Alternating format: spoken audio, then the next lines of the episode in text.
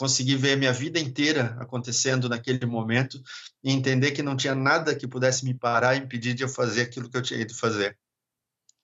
E aí foi fantástico, assim, porque aí eu me tornei aquilo que eu sempre quis. Eu me tornei o Ultraman que eu sempre é, vislumbrei. Eu sentia a dor ainda, mas a dor era pequena perto do objetivo, perto da grandeza e da magnitude daquilo que eu estava fazendo.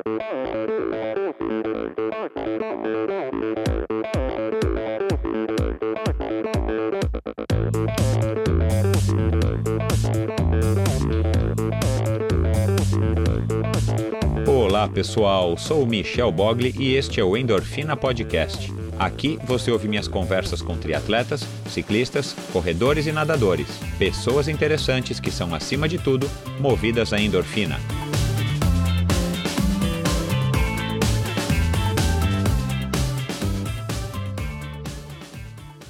Este episódio é um oferecimento de Bovem Energia. Você sabe como funciona o mercado de energia no Brasil? Você sabe que é possível comprar energia para sua empresa e indústria que você também pode escolher de quem comprar esta energia, o que pode gerar uma economia substancial no custo final da sua produção? Conheça então a Bovem Energia. A Bovem é uma comercializadora de energia que também presta serviços de gestão e migração. Assim como meus convidados, para a Bovem, energia é um assunto muito sério uma empresa sólida e confiável, com profissionais experientes e treinados para lhe oferecer agilidade no atendimento, robustez e competência na condução dos negócios.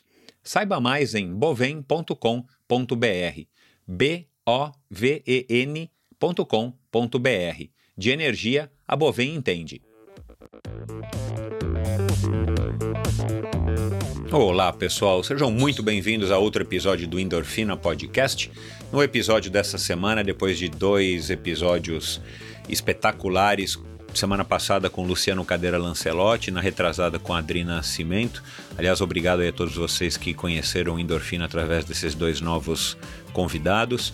No episódio dessa semana, no episódio de hoje, voltamos com o triatlon, e, mas não é uma pessoa comum, não é um triatleta comum. Aliás, né, todos aqui que passaram por aqui, que estão passando por aqui, são pessoas excepcionais, a cada um à sua maneira, mas especialmente o Daniel, meu convidado do episódio de hoje, é um sujeito que eu confesso que eu desconhecia, não sabia né, que, ele, que ele existia no sentido das conquistas dele, muito menos da filosofia e do estilo de triatleta, se é que a gente pode chamar que ele é um triatleta, ele fez pouquíssimas provas, ele é mais um ultramaratonista que se aventura pelo, pelo triatlon de ultra longa distância, sei lá se existe esse, será como é que a gente chama uma, um triatlon que é 10 vezes um Ironman ou duas vezes 10 vezes um Ironman, 20 vezes isso aí, 20 vezes um Ironman.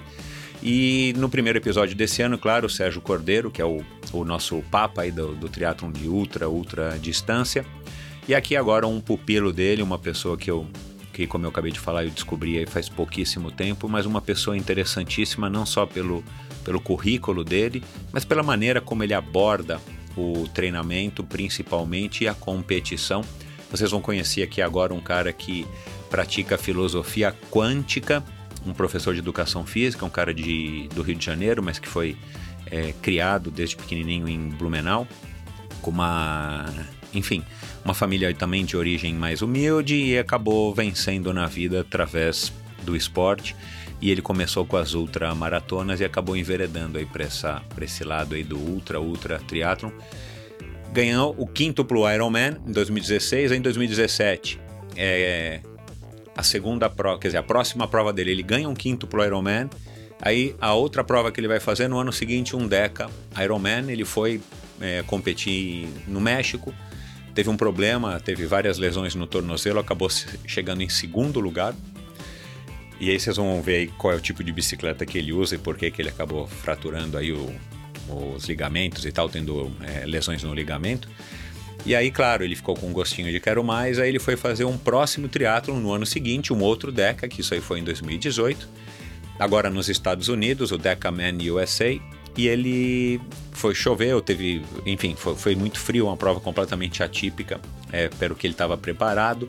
Ele acabou achando melhor não terminar a prova é, por questões óbvias, né? Um, um Deca Ironman você fazer é, em condições em condições normais e boas já deve ser dificílimo, não faço nem ideia. Agora, em condições adversas e precárias e você está é, sofrendo muito mais do que você deveria sofrer, eu acho que ele tomou uma decisão inteligente. Mas é claro que ficou aquele gosto de aquele gosto amargo na boca, uma frustração, e ele resolve então é, não voltar para o Deca Ironman. É, e vocês vão descobrir agora para qual é a prova que ele vai fazer agora nesse ano de 2019. É, e pasmem, vocês vão se chocar com a revelação que ele vai fazer aqui. E é um cara muito interessante, um cara muito bacana. Vocês vão ver que ele foge completamente do estereótipo e do perfil do triatleta e cada vez mais a gente tem percebido que existem não só um perfil, mas alguns perfis, mas poucos, é, do, das pessoas que fazem triatlon. Isso, claro, porque é, é, um esporte que demanda, é um esporte que exige um estilo de vida. O cara não faz só triatlon e vive outras vidas. O cara acaba tendo que incorporar principalmente os triatlons de prova de distâncias longas. E bom, tudo isso vocês já sabem, eu não vou ficar me estendendo muito aqui. Com certeza um episódio interessantíssimo, com certeza um episódio que vocês vão se surpreender de estar tá ouvindo, porque é um, é um sujeito fantástico, um sujeito que tem muito a, a ensinar, muito a agregar e que vai ainda é, demonstrar através das suas conquistas e da sua filosofia de, de, de vida, filosofia de treino, que o ser humano consegue muito mais é, além do que a gente imagina que a gente seja capaz. Então, Preparem-se para um episódio sensacional do Endorfina Podcast, tá bom? É, antes de começar a entrevista, agradecer vocês que enviaram seus comentários, críticas e sugestões. Continuem enviando. Um pedido que eu tenho que eu tenho que reforçar aqui para vocês é, que curtem o Endorfina. Claro que vocês espalharem, vocês ouvirem já colabora, né? Nessa altura a gente já está com quase 105 mil downloads, é, um pouquinho menos. É, assinem o Endorfina. Vão lá no, no Spotify, vão lá no agregador de podcast que você está acostumado, vão lá no iTunes ou no Google Podcast e clica lá em assinar, é gratuito, você não paga nada e você me ajuda bastante. E também vão no iTunes e façam um review, façam lá um depoimento do que, que vocês acham do Endorfina e atribuam a quantidade de estrelas é, de 1 a 5, que também isso me ajuda bastante e ajuda a estar tá, é, ranqueando melhor o Endorfina Podcast, o que também me traz novos ouvintes. Então é isso, pessoal. Eu espero vocês na semana que vem. Espero que vocês curtam o episódio de hoje. Ao final desse episódio, vão lá e dão um alô pro Daniel nas redes sociais dele. Eu vou colocar vários links no post do episódio de hoje, inclusive para essas provas ultra, super, mega de mega distância. Então, espero que vocês curtam. Um grande abraço e valeu!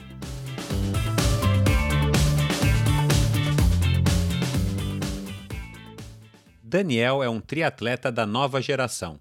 Se interessou pelo esporte quando por aqui se vivia o que eu gosto de chamar de segunda onda do triatlon brasileiro. Impulsionado pelo sucesso do Ironman de Florianópolis, este ultramaratonista resolveu experimentar o esporte das três modalidades. Começou de maneira não muito ortodoxa, direto no 70.3 de Penha em 2012, para no ano seguinte saltar para o Full Distance de Floripa. Entre uma ultramaratona e outra, em 2015 ele participa do UB515, a nossa versão do Ultraman, e para surpresa de todos, talvez com exceção dele mesmo, Daniel vence em 2016 o quíntuplo Ironman realizado na cidade de León, no México. Uma prova para pouquíssimos homens e mulheres, mas para ele ainda faltava algo a mais. Foi quando ele resolveu participar do Deca Ironman, na mesma cidade mexicana. Neste desafio impensável, ele foi segundo lugar. Não satisfeito com a prata, Daniel de Oliveira Rodrigues resolveu voltar em 2018 para tentar levar o ouro. O resultado não veio, mas a vontade continua, e agora saberemos quais os próximos passos deste intrépido atleta. Olá, Daniel, seja muito bem-vindo ao Endorfina Podcast. Eu agradeço muito a oportunidade, muito obrigado, Michel é um prazer ter você aqui depois do, do grande Sérgio Cordeiro. Eu acho que você aí, você vai dizer, acho que você é um dos discípulos aí dele.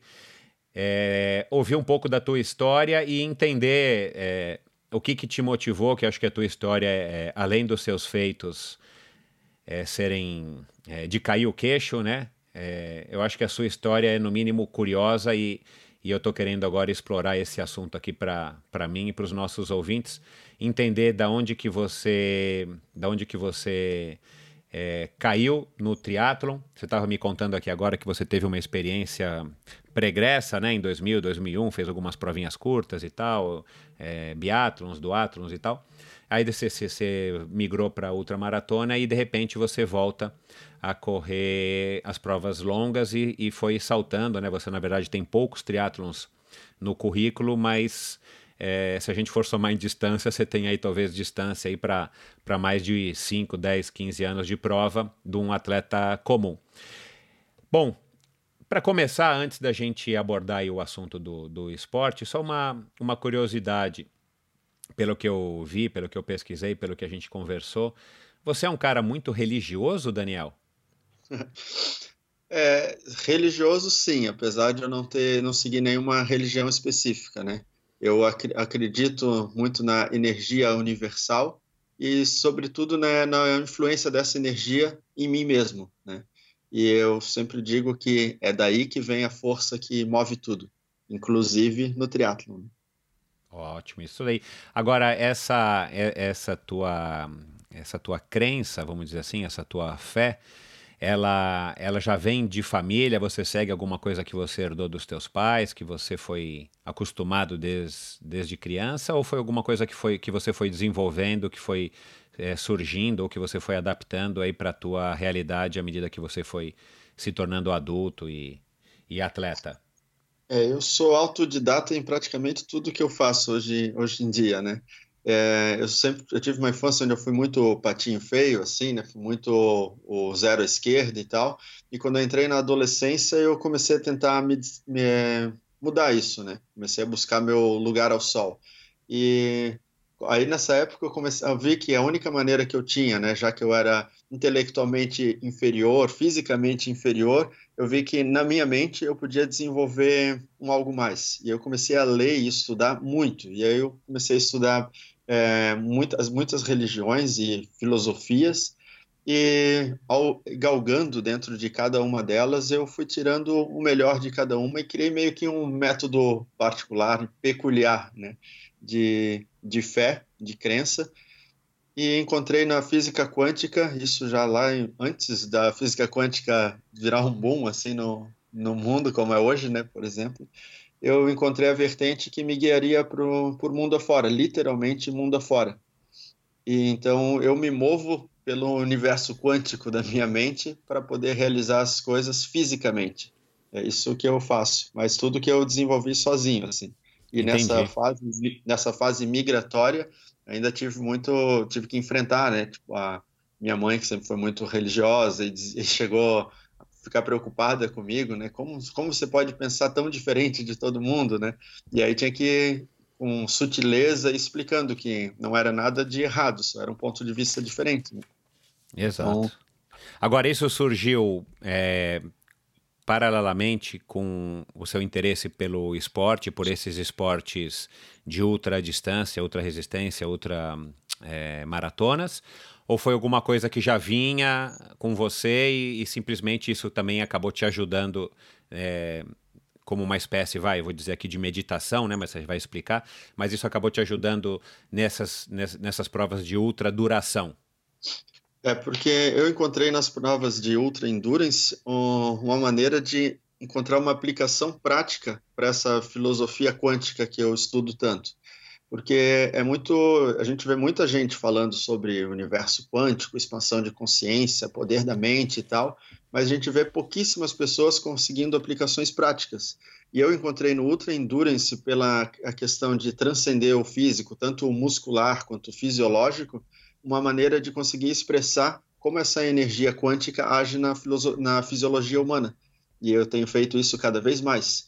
E cada vez mais o meu treino é mais quântico do que físico, né? E isso é um negócio do qual eu me orgulho bastante, porque eu sei que é o próximo passo para para grande massa atlética, tanto triatletas quanto atletas de qualquer outra modalidade e posteriormente de qualquer pessoa. Hoje no, nos meus treinos uma, particu uma particularidade dos meus treinos é, jejum de 24 horas, é, abstinência de sono de 24 horas, tem, dormir um dia sim, um dia não, por exemplo, são é, maneiras de burlar a fisiologia para desenvolver um potencial maior, ao contrário do que parece, né? Ah, se você não dormir, você vai estar cansado no outro dia. E se você não comer, você não tem energia. A gente acredita muito nessas coisas. Pela física quântica, a gente vai vendo que não é bem assim. Você consegue desenvolver um potencial muito maior quando você está totalmente consciente em quem você é e por que, que você está aqui. Uau! É, é vamos lá. É, é, Não, mas deixa, deixa, deixa eu ver se eu entendi. É, Estou conversando com um professor aqui, é o primeiro professor que eu recebo aqui no, no Endorfina, com todo respeito aos meus outros convidados.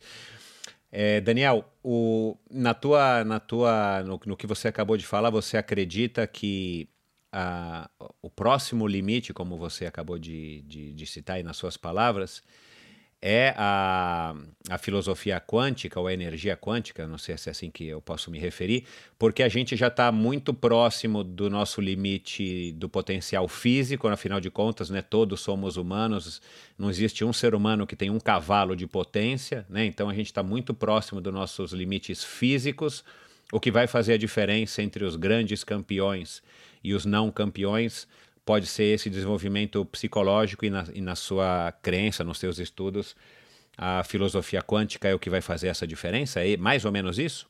É exatamente isso. Exatamente isso. É que eu acredito muito e, e tenho passado isso adiante com as pessoas que treinam comigo. É, eu faço palestras né, aqui pelo estado de Santa Catarina e tenho agora um grupo de três alunos, amigos, né, que nós nos é, nomeamos como destruidores do impossível, porque os três fizeram, tiveram façanhas atléticas é, que, que, são ímpares, assim, né? Em curtíssimo espaço de tempo, com pouquíssimo treinamento, simplesmente por poder fazer essa aplicação quântica, por poder transformar os pensamentos em ação física e fazer o corpo responder a isso com, com naturalidade, sem luta, entende? Mas com harmonia. Então, quanto mais a gente tiver voltado para essa energia que, que habita cada um, cada um de nós, assim, independente de ser atleta ou não, você puder é, sentir e deixar essa energia fluir através de você, a gente pode alcançar um potencial sem precedentes, fazer coisas que realmente são além da imaginação, e que a gente ainda está arranhando o potencial, a, a, possibilidade que o potencial humano tem de alcançar. É, tem gente que segue, quer dizer, com certeza tem, né? Mas assim, quem são as pessoas mais proeminentes no esporte que seguem essa mesma filosofia ou metodologia? Você consegue citar aí alguns que, mesmo que não sejam conhecidos da grande maioria, mas para a gente de repente ir atrás também começar a fuçar? O que, aqui, por exemplo, aqui no Brasil, que vão falar é, parecido com isso, não exatamente disso, né, é o, o Márcio Vilar, que é um cara que eu admiro muito, no Rio de Janeiro, que ele é ultramaratonista, e que ele não fala pela linha quântica, assim, né, mas ele fala da maneira dele, ele faz essa aplicação quântica. Muita gente usa a aplicação quântica, mas não nomeia desse jeito, né? E, e, tem tido grandes resultados com isso. Bateu o recorde mundial de esteira de sete dias correndo, bateu o recorde do caminho de Santiago de Compostela em seis dias. Ele correu o caminho todo. Uau. Isso é uma, é uma expansão de consciência absurda, assim. E é um cara que se, para quem conhece ele, sabe que tipo, ele não é, não tem shape de atleta, não tem estilo de vida de atleta, mas faz coisas que é, nenhum outro atleta consegue nem conceber. Essa do caminho de Santiago dele, ah, e outra que ele tem uma prótese no quadril, é um negócio que os médicos disseram que ele não ia correr mais e o cara tá batendo recorde mundial. É um cara extraordinário. Por exemplo, isso que ele faz é uma expansão de consciência através do, do campo quântico. E é, mais famoso nos Estados Unidos tem o Dean Karnazes, que também tem feitos extraordinários, totalmente dentro dos é, superando os limites da mente e não os limites do corpo. Ele conta numa façanha que ele fez, onde ele correu mais de 80 horas sem parar, correu 500 e tantos quilômetros, e aí os repórteres foram entrevistar e perguntaram: "Ah, então agora você chegou no teu limite físico?" Ele falou: "Não, fisicamente eu tô tô inteiro. O, o meu meu limite agora foi mental. Eu não sabia mais se eu estava acordado ou se eu estava dormindo. Ele ficou 80 horas direto assim, né, correndo sem sair da estrada. E, e continua. Caramba, rompendo. eu ouvi várias conversas com ele, eu não, ou eu não prestei atenção, ou eu não entendi, ou ele não falou essa história aí do. Assim, nesse nível de, de, de vamos dizer, de desenvolvimento do poder da mente, vai, vamos dizer assim. Sim. Mas legal demais. As pessoas que fazem não, normalmente não, faz, não falam sobre a física quântica porque ainda não tem estudos da física quântica é, com o corpo humano. Por isso eu quero entrar nessa nesse nicho, entende? Eu quero ter essas façanhas e fazer uma demonstração prática de aplicação quântica na fisiologia. Eu quero estar na vanguarda dessa aplicação. É, agora em 2018 agora, é, 2000, não, 2017 teve um congresso de neurociência em Harvard, onde os neurocientistas do mundo todo estavam falando, conversando entre si sobre a aplicação prática do mundo quântico no, na fisiologia humana.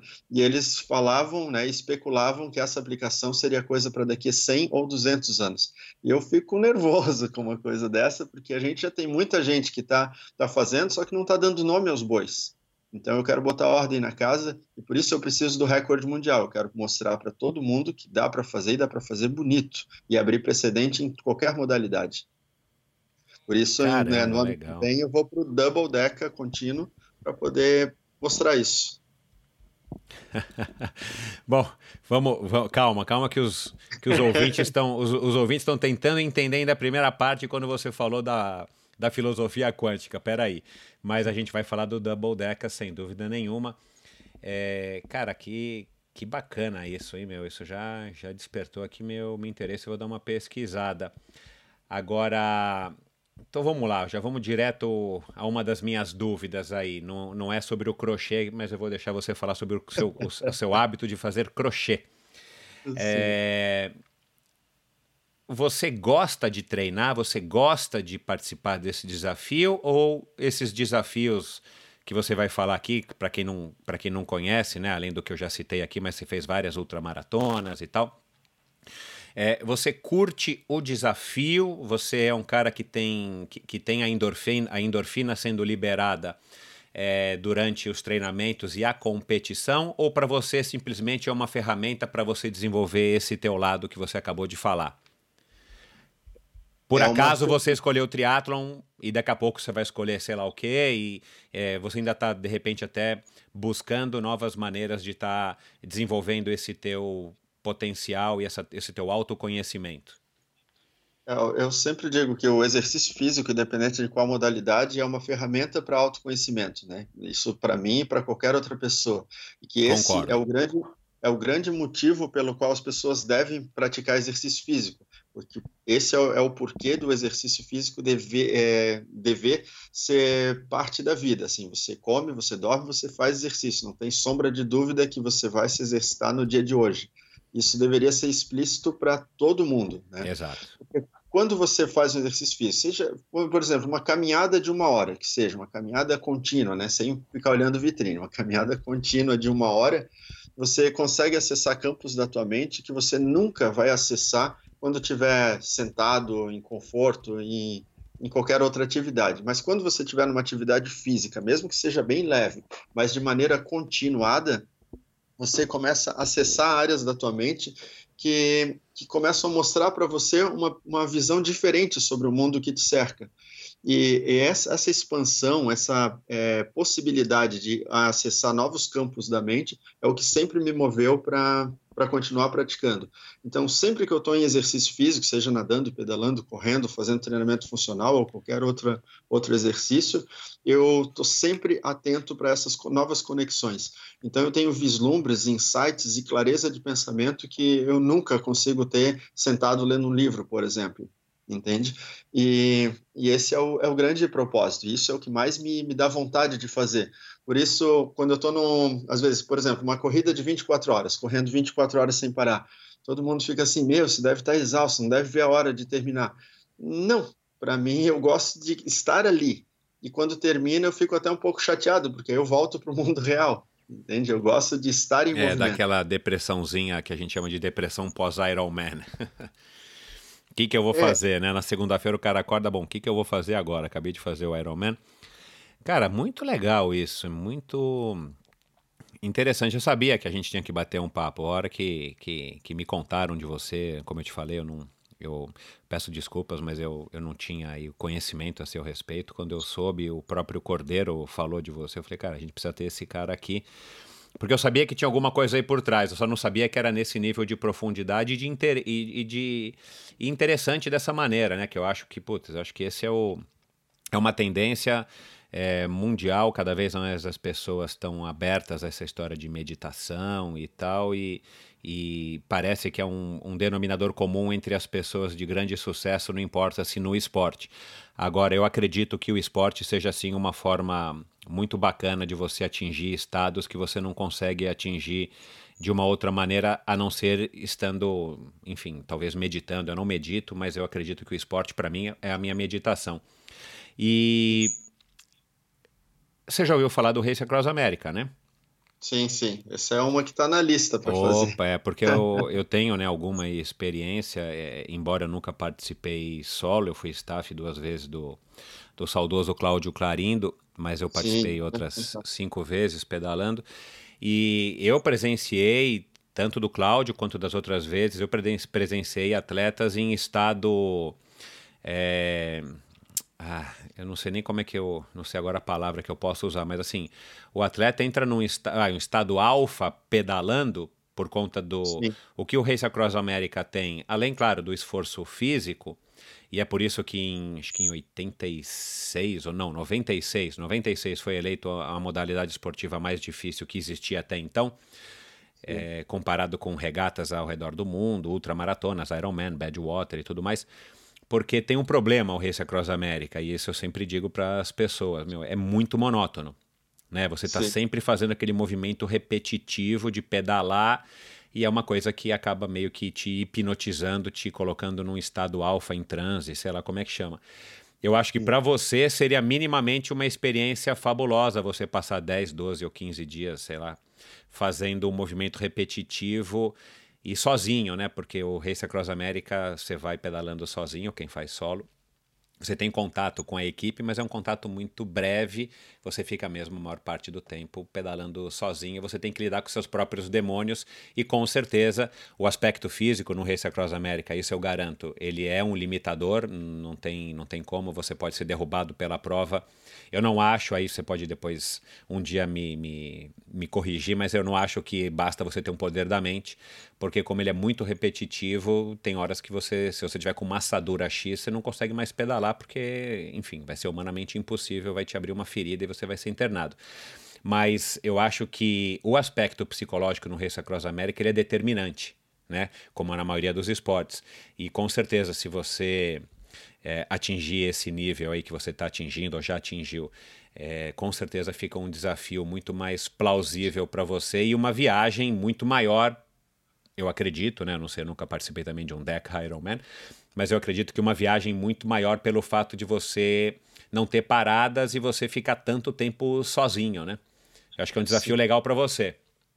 É uma prova que eu quero muito fazer assim, eu penso depois do, de fazer o Double Deck, já estava na minha lista, o oh, Across America e o, o Transsiberian, né? O Transsiberian veio para superar o Cross America.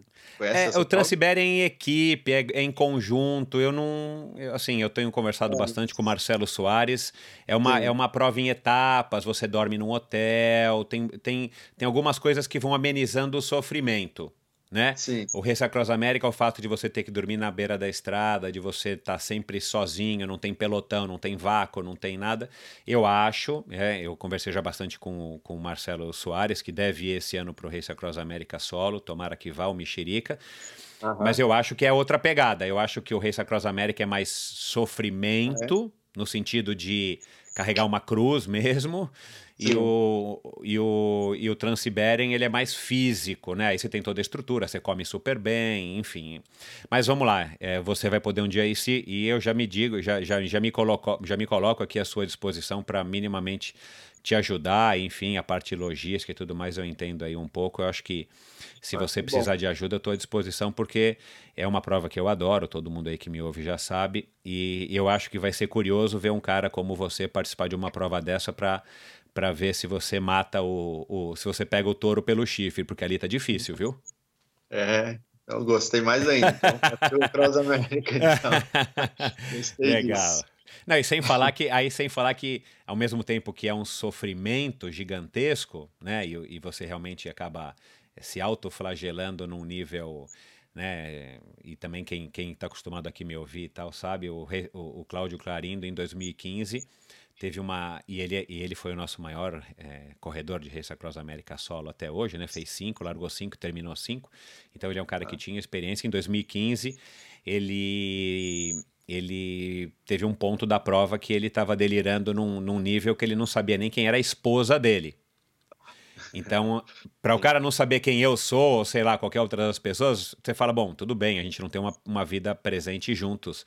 Mas o cara não saber quem é a esposa dele, que ele estava sei lá quantos é. anos juntos. Então, assim, para você ver o nível de, de loucura do, do sujeito, né? Então, assim, ele realmente. É, é o, que eu, o que a gente chega à conclusão. Talvez falte oxigênio no cérebro e o cara delira. Eu não sei se isso procede, mas a impressão que dá é essa, assim, falta oxigênio no cérebro e o cara delira e o cara realmente começa a derrapar a um ponto de que pode cometer erros e erros que, que podem ser fatais, por isso que a equipe é tão importante. Mas, cara, tomara que você que você se anime e eu faço, farei o possível para te ajudar se eu puder para te incentivar, porque vai ser muito curioso aí ficar é, uhum. sabendo depois a tua opinião é, depois de concluir o Race Across America. Mas vamos lá. Cara, e, e, você começou a fazer esporte como? Você é um cara de, de, de Blumenau e você se mudou para o Rio de Janeiro, e aí agora você, ou você era do Rio e se mudou para Blumenau. É, conta um pouco aí da tua infância e como é que você ingressou no, no mundo dos esportes para cair nas ultramaratonas. Eu era, nasci no Rio de Janeiro ah, e aí tá. vim de pequenininho para Blumenau. Ah, entendi. E do esporte, quando eu era criança, como eu falei, eu sempre fui muito ruim, assim, né? Eu era, não era gordinho, assim, mas eu era muito pamonha, né? O apelido era geleia, pamonha, marcha lenta, me chamava de um monte de coisa assim. É o que hoje o pessoal fala que é o bullying, né? É, eu acho engraçado. Esses tempos eu falei numa entrevista que era bullying, veio um monte de gente assim, é, com, é, assim, meu Deus, mas eu não sabia, eu convivi com você e não sabia. Ah, cara, porque na época ninguém se incomodava com isso, era normal sofrer isso, né? É, Enfim. é um assunto polêmico, a gente não precisa abordar esse assunto, mas é um assunto polêmico, mas todo mundo sofreu. Eu sofri, eu fiz bullying, e parece que é uma coisa é. comum, pelo menos é, de uma certa idade para cima, né? Sim. E, só que assim, nunca me incomodou. Para mim era normal isso, né? Normal Exato. levar tapa na cabeça, né? Cair no chão, era, era normal. Só que quando eu entrei é na normal, adolescência, é. aí isso começou a incomodar. Aí na adolescência eu não queria mais ser o último, eu não queria ser rejeitado, eu queria meu espaço. E aí eu tinha um amigo que era três anos mais velho que começou a fazer musculação. E aí ele eu ah, encontrei claro. ele um dia no caminho e ele perguntou se eu queria ir junto. Aí eu não estava fazendo nada e fui junto. Eu tinha 14 anos. E aí eu fui primeiro dia e o professor perguntou qual que era o meu objetivo, né, para treinar. Aí eu bom, não tinha pensado em nada e eu falei assim, ah, quero ser mais forte que meu irmão. Meu irmão tinha três, anos, três anos a mais do que eu, né, e sempre me batia.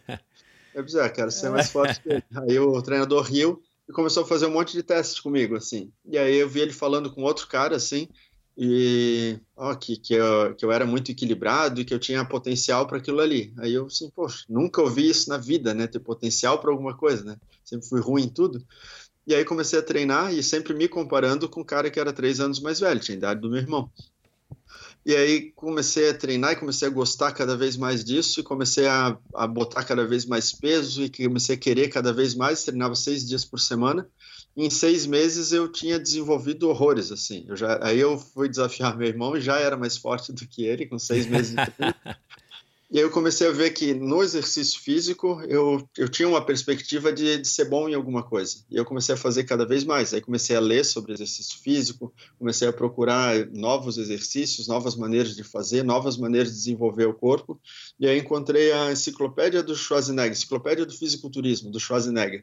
Sim, e aí clássico. tinha um, capítulo no, no livro que era Mente sobre o Corpo. E eu achei aquilo extraordinário. E aí eu comecei a buscar mais livros, né, de outras áreas, claro, que falavam falava sobre o poder da mente. E aí comecei a estudar. Aí comecei a buscar os mestres indianos e tal, né? E aí comecei a ler sobre espiritualidade. Nessa época eu comecei a ler sobre várias religiões e é muito a ver do budismo, né? A questão do, do Krishna, Shiva, Mahat, é, do, do Siddhartha e a linha de todo mundo, assim. do Krishna e ver maneiras de desenvolver a mente através de tinha através de tudo, né? Tinha uns que se desenvolviam através da dança, outros que se desenvolvia parado, outros se desenvolviam através da dor. E eu achei no exercício físico uma maneira de, de transcender também. E aí nunca mais parei. E aí fui, fui convivendo e me relacionando com muitos amigos de áreas diferentes ao longo da vida e pegando habilidades de cada um deles. Tudo que alguém tinha de bom, eu vou lá, então eu vou fazer isso também. Aí um corria bem, vou fazer isso também. Aí um erguia peso, vou fazer isso também. Um pedalava, vou pedalar também. E comecei a me desenvolver e nunca mais parei. E aí era engraçado. E isso te deu uma, uma super autoconfiança, né? Enfim, você estava agora mais... Você estava se afirmando como adolescente e tal. Isso foi um, um belo do empurrão, né? eu isso, imagino. Isso mesmo. E aí isso ajudou a forjar minha mentalidade, entende? Aí eu comecei a buscar é, livros e filmes de, de inspiração. Adorava, é, até hoje, né? Biografias, né? De pessoas que tinham tudo para dar errado e fizeram acontecer. E aí, pô, se alguém... Eu tenho uma frase, né? Se alguém consegue fazer, o outro também pode, né? E é uma coisa que para mim é explícita, assim. Então, por isso que quando eu conversei com... Eu conheci o Sérgio Cordeiro de revista, assim, só, e quando eu tive a oportunidade de conhecer ele pessoalmente, Aí eu ainda falei para ele, eu fiquei assim, né, extasiado com a história dele. Eu ainda falei para ele, cara, eu vou fazer tudo o que tu fez. Aí ele falou, aí eu perguntei, você acha que eu posso? Aí ele falou, se você se dedicar e treinar tanto quanto eu treinei, eu tenho certeza que você pode. Eu tenho até hoje, nunca falei com ele, mas tenho certeza que quando ele falou isso e eu disse que eu ia fazer, ele achou que eu estava blefando. Tenho certeza que ele achou. é pouca gente chegou, pouca gente chegou para ele, né, para falar esse tipo de coisa, né, coitado. Tem pouco, pouco, pouco tempo de carreira, de estrada. Pois Grande é, Sérgio que já é... passou por aqui também agora, né? Faz dois, três episódios. Quem não ouviu, vai lá e ouça. Sim, a história dele é maravilhosa também, né? Só que ele tem uma história de triatlo gigantesca, né? E eu tenho uma história pequenininha de triatlo. Minha Exato. história está começando agora, né? Aí, então, eu sei que os meus dias de glória tão, estão por vir ainda. Que bom, oxalá, isso aí, é isso aí. Sim. O Daniel, é, só, um, só um parênteses aqui, você falou do Arnold, né? Eu sou fanzaço dele, enfim, desde a época que eu era moleque também, embora eu seja mais velho do que você. O ele deu uma entrevista que eu achei fabulosa, já repetiu a entrevista no mesmo podcast do Tim Ferriss. Eu vou depois te mandar o link e vou colocar no post do episódio de hoje para quem quiser e quem entende inglês. Mas muito bacana porque o Tim Ferriss ele faz uma ele faz uma abordagem super interessante das pessoas que ele entrevista e é um dos podcasts de maior sucesso de entrevistas de maior sucesso dos Estados Unidos. E ele tenta também extrair das pessoas os segredos, os, os macetes, enfim. E ele, e ele fala muito de meditação, ele é um cara adepto disso e tal, e, e, ele percebe que é recorrente nas, nos grandes líderes e nos grandes executivos e tudo mais. E ele pergunta para o Arnold, de meditação. Né, se o Arnold praticava é, algum tipo de meditação na época dos tempos áureos dele como Mr. Universo, Mr. Olympia e tal, todas as vezes que ele foi. E é muito bacana, porque ele, ele tem esse jeito rústico que a gente conhece ele dos filmes e tal, ele não mudou isso, o sotaque continua o mesmo, e ele fala que a meditação para ele não era uma meditação formal, era uma meditação de, de, de, sei lá, ficar lá 5, 10, 20 minutos parado, meditando, fazendo algum mantra, algum pensamento repetitivo. A meditação para ele era fazer o exercício e se concentrar no que ele queria atingir. Então ele diz exatamente isso. É, acho que foi com bíceps e depois com ombro. Ele falou, cara, eu, eu, eu me olhava no espelho fazia pose, né? Porque eles, eles vivem de fazer pose, e ele percebia que o ombro dele estava é, em descompasso, com, em desarmonia com o resto do corpo. Então ele chegava e falava, cara, agora eu vou fazer meu ombro crescer. E ele disse que esse exercício repetitivo, ao ponto de levá-lo a, a, quase é, desmaiar, né? A estafa, era o que ele achava, ou que ele acha que é meditação para ele. E aí ele, ele, ele, concentrava toda a energia dele naquele exerc naqueles exercícios, né? Porque não era um exercício só, ele fazia vários exercícios. E o ombro crescia, e depois o bíceps crescia. E ele falou que isso para ele era, era o que ele, ele considera como meditação. E é mais ou menos, né, de uma maneira simplificada, o que eu estou entendendo que você vivencia aí através do, do esporte. É exatamente isso, porque não existe um padrão, né? Cada pessoa Exato, desenvolve eu a sua, técnica. Existe É. para começar, para você ter uma introdução, existe ali, ah, senta na posição tal, respira da maneira tal, mas depois, por exemplo, às vezes as pessoas assim, ah, ensina a meditar. Às vezes, pô, eu tenho que ir lá lembrar, tá, como que era no começo mesmo, quando não sabia nada, entende? é, para mim é meio, meio, meio Aham, estranho, assim. aham. É, é uma coisa que vem com o tempo, né? O cara não, não é um cara que faz duas horas de curso e pronto, sai meditando, né? Até porque é uma coisa que depende do teu, do teu poder de concentração e de abstração, né? É, e aí hoje para nadando e correndo, pedalando, pedalando mesmo, para mim, eu começo a pedalar e já a mente já voa assim, sabe? Eu já tô fora da bicicleta, é muito muito extraordinário.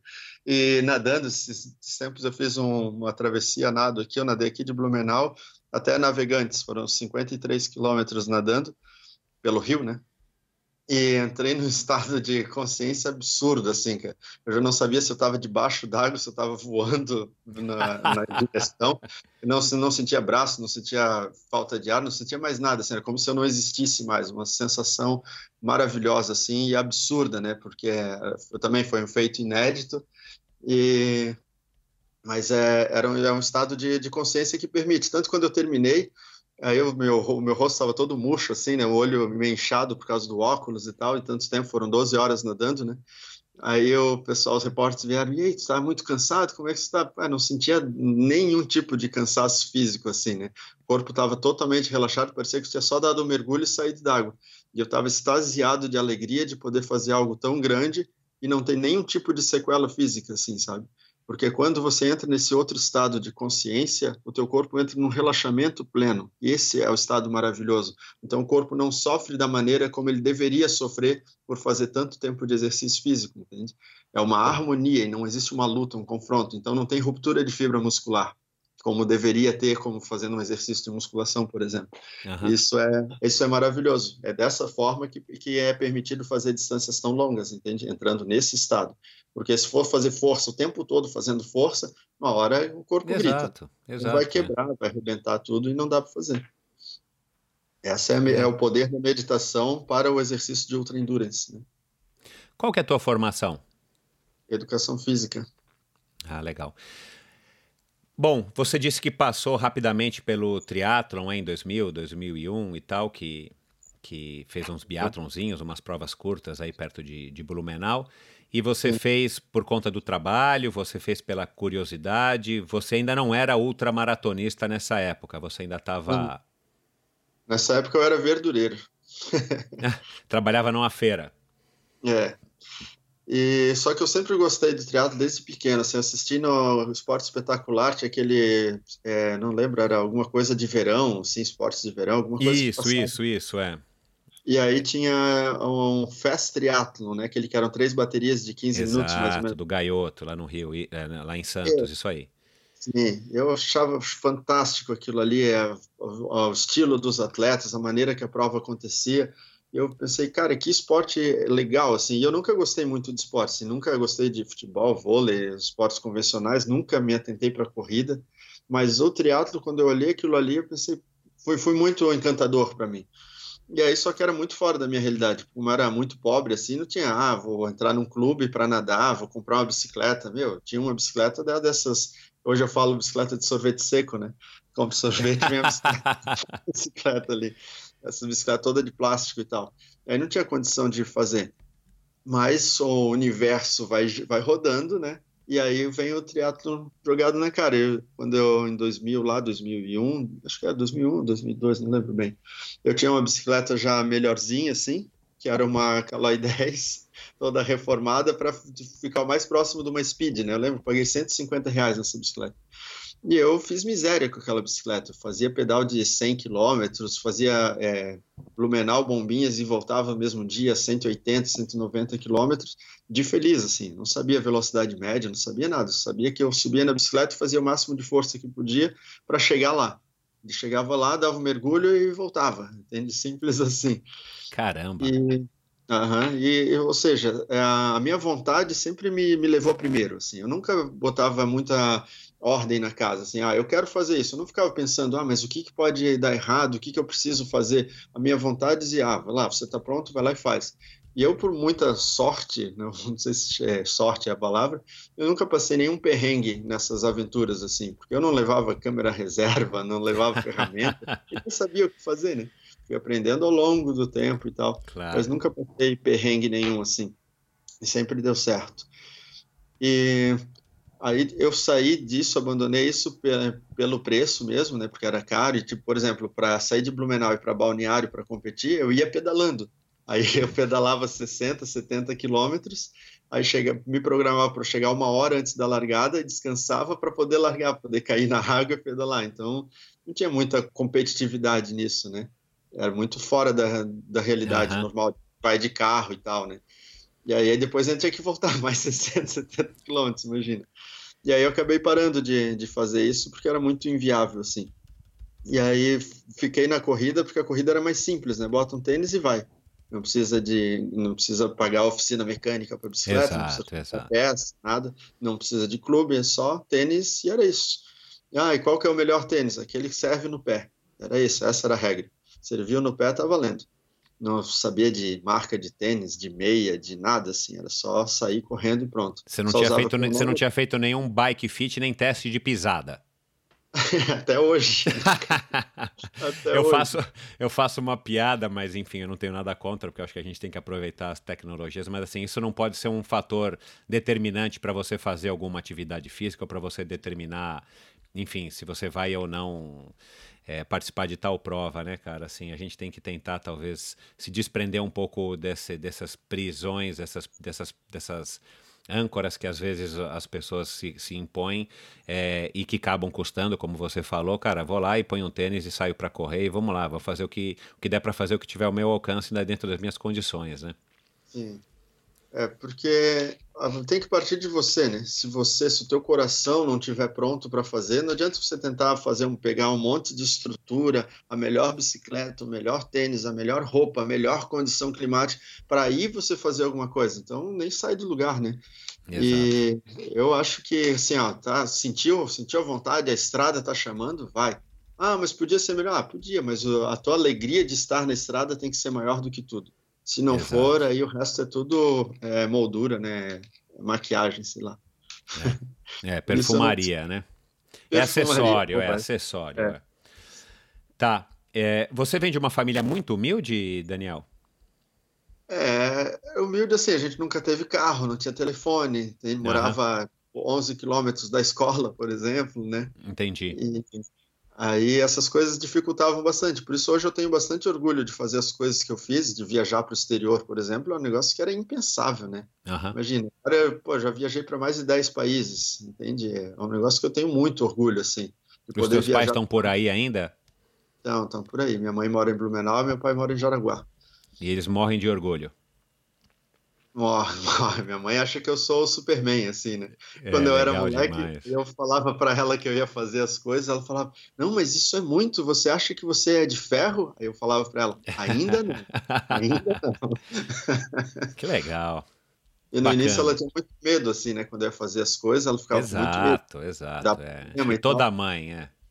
E hoje, quando eu vou fazer uma corrida de 100 km, por exemplo, aí eu assim, ela assim, ah, você tem prova esse final de semana? Tenho. Ela pergunta qual a distância. Eu falo 100 km. Ah, só 100zinho? Boa. Oh, isso é que é mãe, hein? ela, ela, ela, ela, ainda faz o lanche para você levar na corrida de 100 km?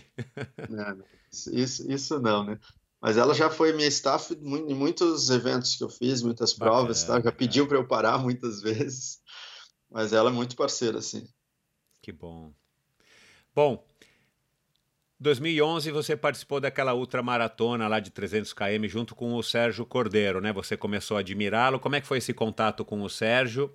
E o que, que você fez para participar dessa ultramaratona, já começando com uma ultramaratona de 300? Foi a tua primeira, Daniel? Não, não. Minha, eu comecei a correr ultramaratona em 2008, né? Ah, e, tá. aí, e aí, em 2009, eu comecei a correr porque eu li o livro do Jim Carnazes, né? O ultramaratonista. Né? E aí eu li o livro, é, dez semanas depois que eu fechei o livro, né, é, dois meses e meio, eu corri meu primeiro 100 quilômetros. Esse é o estrago que o Desencarnados fez na minha cabeça. e você e você não tinha até então feito nenhuma maratona, né? Não, tinha feito meia maratona. Nada. Meia. Tá. Meia. E você continuou com a musculação aí todos esses anos, depois da adolescência e tal, fazendo de uma maneira ou outra, mais ou menos? Você continuou com a musculação? Não, hoje só treinamento funcional, né? Hoje eu não ergo mais não, peso. Não, não, não. É, mas eu digo até você começar a fazer uhum. ultramaratona. Eu fiz musculação, acho que até 2005. Não, acho que. É, 2000, é, quando eu comecei a correr as outras, eu parei com a musculação. Aí eu fui para o treinamento funcional. 2006, eu acho que foi isso. Mais ou menos. Uhum. Não, lembro, não lembro bem a cronologia da, da extinção da musculação na minha vida. Uhum.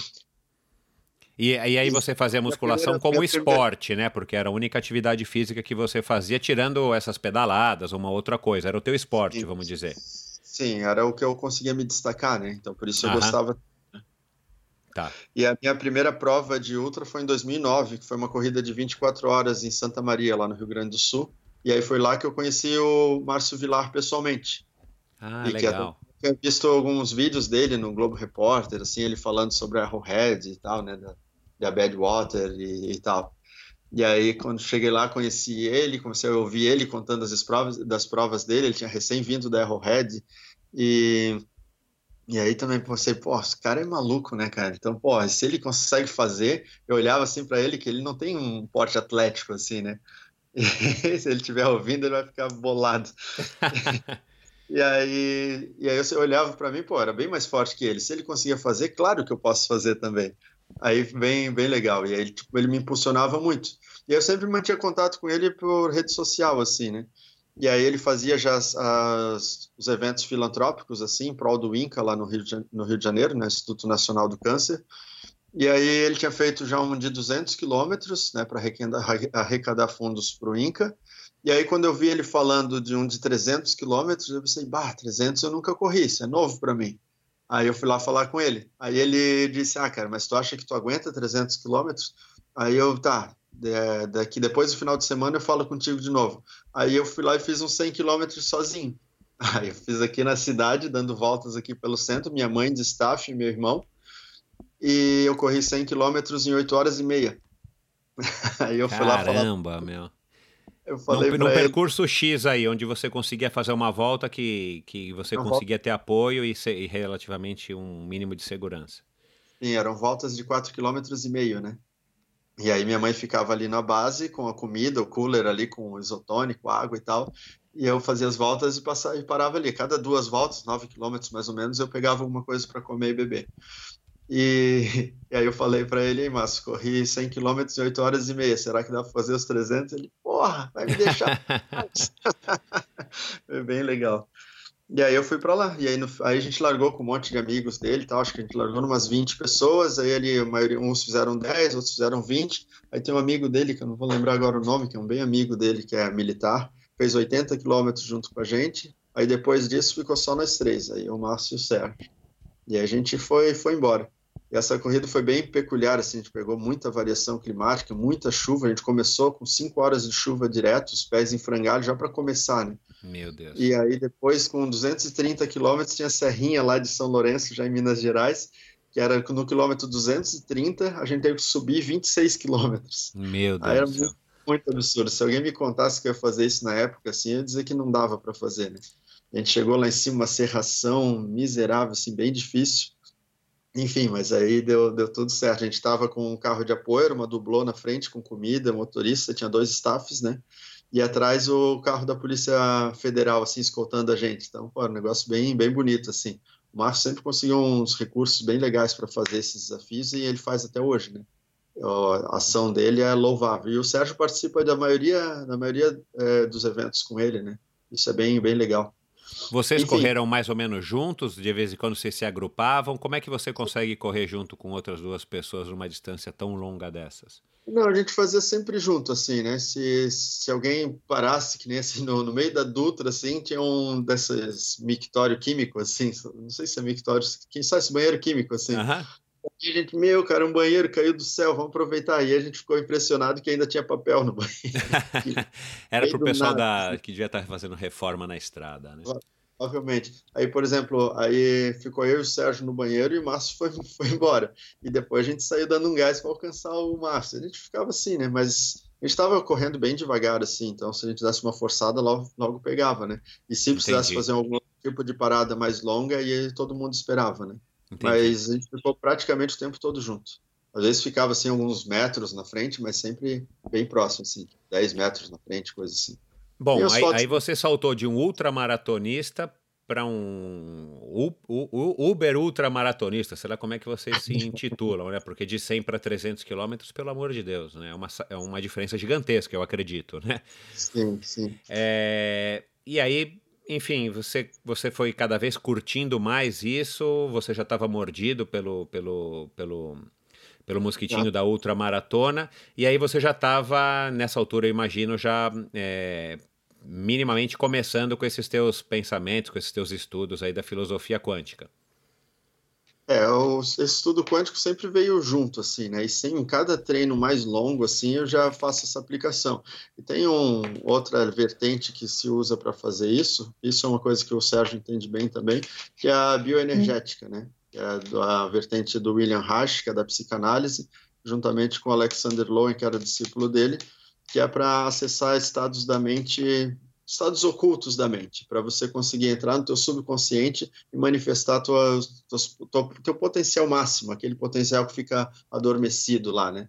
Uhum. E aí você dona o teu consciente, a tua razão, a tua lógica, né, que diz que você não pode, que tem medo de tudo, que vai estragar, alguma coisa vai quebrar, que você vai cansar, que vai dar problema. E o teu subconsciente é o super-herói que, que tem dentro de cada um, que sabe que é a prova de bala e que pode saltar sobre precipício e fazer coisas absurdas e não tem medo, porque esse subconsciente ele só age simplesmente pelo sentimento de amor por fazer aquilo que foi proposto. E essa é manifestação plena, né? E é um estado que você alcança com uma frequência respiratória. Você faz uma sequência respiratória e aí faz, atinge esse estado.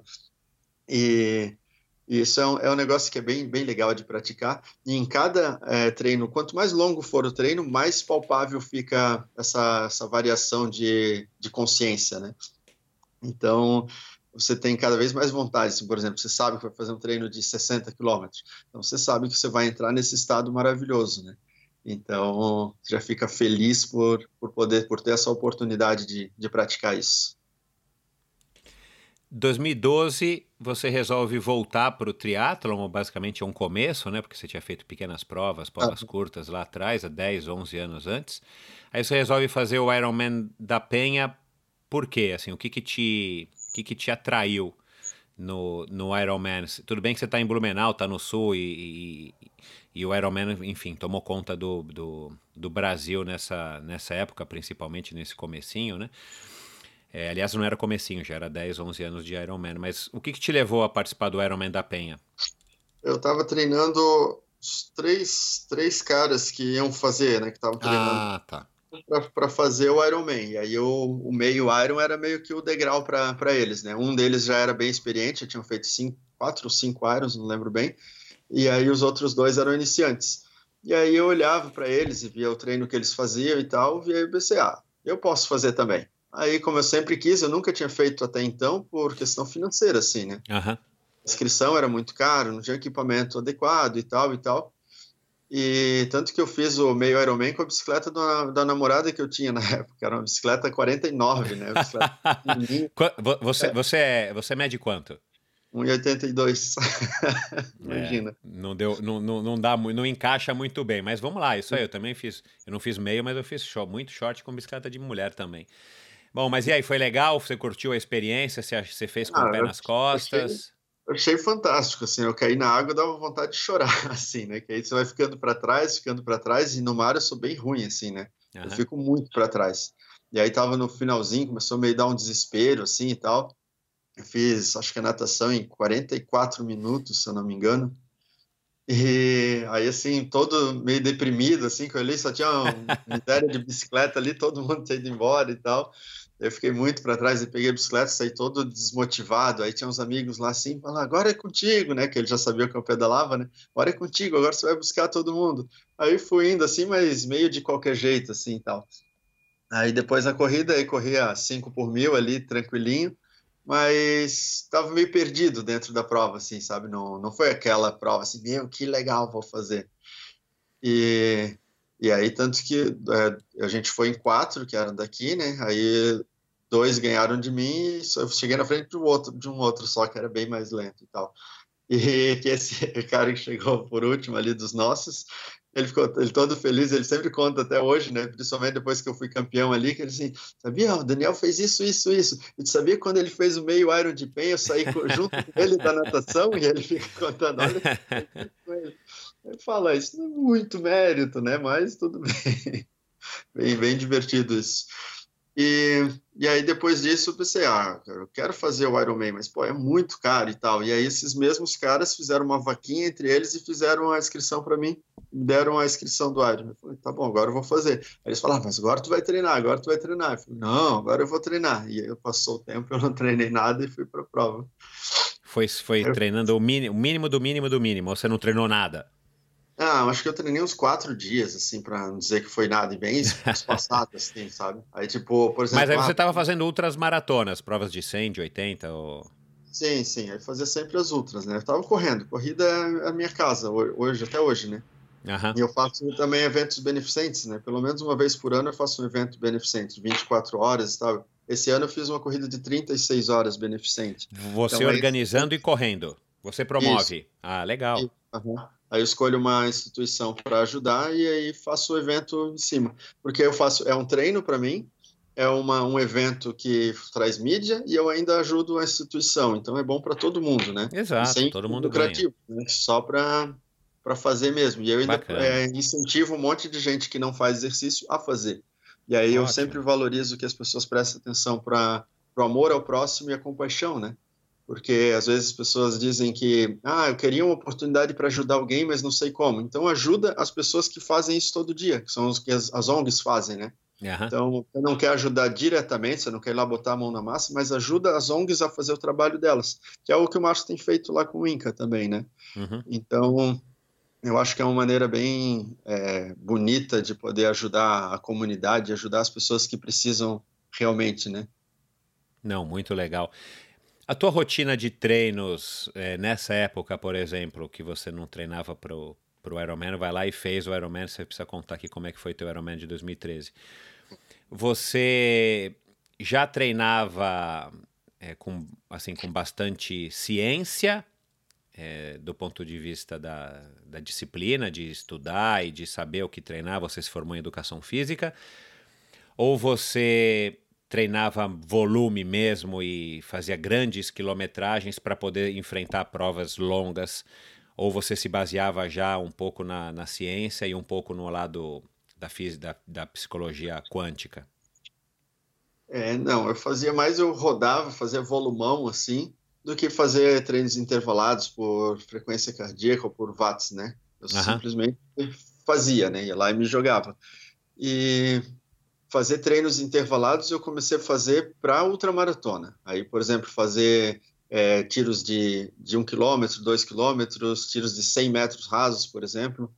Porque quando eu comecei a treinar a ultramaratona específico, aí eu fui procurar alguém que soubesse sobre a ultramaratona. E o maior especialista de ultramaratona no Brasil até hoje é o João Roberto de Souza, Minas Gerais. Ele é doutor em psicologia do esporte e psicanalista. Então legal, ele é. Eu conheço ele. Ele me, me mostrou, ele me deu todo o embasamento da bioenergética. Ele me, me embasou assim que era, era uma época difícil, assim, porque como eu estava indo para um lugar desconhecido, ninguém é, acreditava que aquilo ali podia gerar algum fruto, assim, né? Então as pessoas começaram a me ver cada vez mais como louco mesmo. Eu cheguei num evento que eu fiz aqui de 24 horas, ser ridicularizado na TV, assim, sabe? Porque eles achavam loucura, o que, que esse cara quer ficar um dia inteiro correndo, assim, todo mundo falava que eu estava fazendo um circo, assim, que eu queria aparecer, né, e aí quando eu fui lá conhecer o João Roberto, que eu conversava com ele só por e-mail, né, aí ele falou, cara, o, o mundo não está pronto para outra maratona ainda, e o que tu está fazendo, da maneira que tu está fazendo, ninguém vai, vai poder te concordar contigo, porque não tem estudos no Brasil que embasam esse tipo de façanha. Né? Então, não tem como eu falar com um nutricionista que vai dizer, ah, você está certo. Nem o nutricionista vai dizer que está certo. Você vai falar com um ortopedista, ele vai dizer que está se quebrando inteiro. Tem os fisioterapeutas hoje, até hoje, eles me olham meio atravessado, assim, achando que eu estou dando mau exemplo, sabe? E, e, na época mesmo era muito, muito fora, assim. E aí eu comecei a fazer as coisas mais, mais tranquilo, sem fazer tanto alarde, assim, né? E ele me mostrou as maneiras de, de treinar, desenvolver o potencial da corrida mesmo, que eu nunca tinha visto nada a respeito. Por exemplo, nunca imaginei que eu tinha, para correr 100 quilômetros bem corridos, eu precisava fazer tiros de 100 metros rasos, entende? Uhum. Então, só que dentro desses 100 metros rasos eu conseguia é, desenvolver potenciais tanto físico quanto psíquicos que não tinha como desenvolver só rodando, uhum. entende? E aí, com ele também, eu comecei a aplicar muito o treinamento funcional na, na nas minhas corridas e tal, né, para superar a lesão e fortalecer e tal, e melhorar a mecânica de movimento mesmo, né? Então, ele foi um divisor de águas, assim, na minha vida, porque ele... Você continua então, com ele até agora? É, Não, até hoje? Fala, a gente se fala bem pouco, porque ele mora num sítio lá que o vizinho mais próximo dele é 3 quilômetros, ele não tem nem telefone, nem internet, ele vive totalmente isolado do mundo, assim, né? Sei. E a esposa dele é uma grande corredora, Leone Justino, ela já venceu a maratona de Barcelona com 2 horas e 40, já venceu a maratona de Blumenau aqui, não lembro agora também, era 2 horas e 40 e pouco. Ela é uma grande corredora, tem 33 minutos no 10 quilômetros, Uau. É uma das melhores corredoras do, do país, assim, que o país já teve, né? Uhum. E, e, e, ele treinou o Valmir Nunes, que é o maior ultramaratonista da história do Brasil, até hoje ele é, é um dos cinco melhores do mundo. Treinou a Maria Auxiliadora, que tem o... É, sim, Conrads. Os, os sim, um dos melhores tempos das 24 horas e 100 quilômetros também, uma mulher extraordinária. E ele só treinava campeão, assim, eu fui treinar com ele porque eu tinha o sonho de ser campeão mundial. Eu, só que eu achava que seria de ultramaratona. E aí ele me treinando, ele falou, Daniel, vou ser franco contigo, tu é o corredor mais lento que eu já treinei. aí eu, bom, isso eu já imaginava, né? Eu falei, isso eu já imaginava. Ele falou, mas força bruta a gente encontra em qualquer lugar. Ele falou que o que mais tem aqui é, são maratonistas que correm entre 2 horas e 20 e 2 horas e meia, a gente tem vários no Brasil. Só que ele falava, coração para ser campeão mundial, isso é raro de encontrar. Ele falou que isso eu tinha. Né? Aí, eu não sei se ele falou isso porque ele queria me agradar e tal, mas sim, eu levei sim. isso como verdade. E eu levo isso como verdade até hoje. Ele falava que eu tinha o requisito necessário para ser campeão. E eu nunca parei. Eu passei por muito perrengue, assim, em, é, defendendo o impossível, defendendo coisas que não tinham precedentes. E até hoje, assim, quando eu falo, principalmente quando eu falo de mundo quântico, assim, as pessoas olham achando que é loucura, né? Porque não tem, não tem nada escrito que isso funciona. São coisas que eu estou falando, entende? São uhum. experiências minhas. Então é, é difícil, imagina, assim, por que, que você acha que você sabe uma coisa que pode mover o mundo? Eu falo porque eu sinto, porque eu sinto e porque eu consigo aplicar. E, enfim, e e aí com ele assim me apoiando e do meu lado assim me dava muita força. E muitas provas que eu fiz depois do contato com ele assim, eu conseguia ver ele na beira da pista assim me impulsionando, sabe? E ele tinha uma delicadeza muito sutil para fazer despertar o meu potencial. Quando eu começava a fraquejar, ele olhava para mim e falava: o que, que, é isso? É um homem ou é um rato? É dessa forma que você quer ser melhor do mundo? Levanta daí. Aí eu, com toda alegria, levantava e manifestava uma força muito maior. E até hoje, quando eu começo a fraquejar, eu lembro dele falando, tá, e aí, é um homem ou é um rato? Desse jeito vai ser melhor do mundo, desse jeito é melhor voltar para casa. Sempre lembro disso. E aí sigo em frente, né? E que a gente tem muitas, sempre tem muitas é, opções e oportunidades para desistir, para fraquejar, né? Mas é claro, é muitas. É, é, sempre aí... mais fácil desistir do que perseverar, né? Sim. E é quando você faz isso, que você persevera, que a mágica acontece, né? E aí você vê que o sofrimento não era tão grande assim, né? Era só medo, né? Tava com medo do desconhecido, por isso hesitou.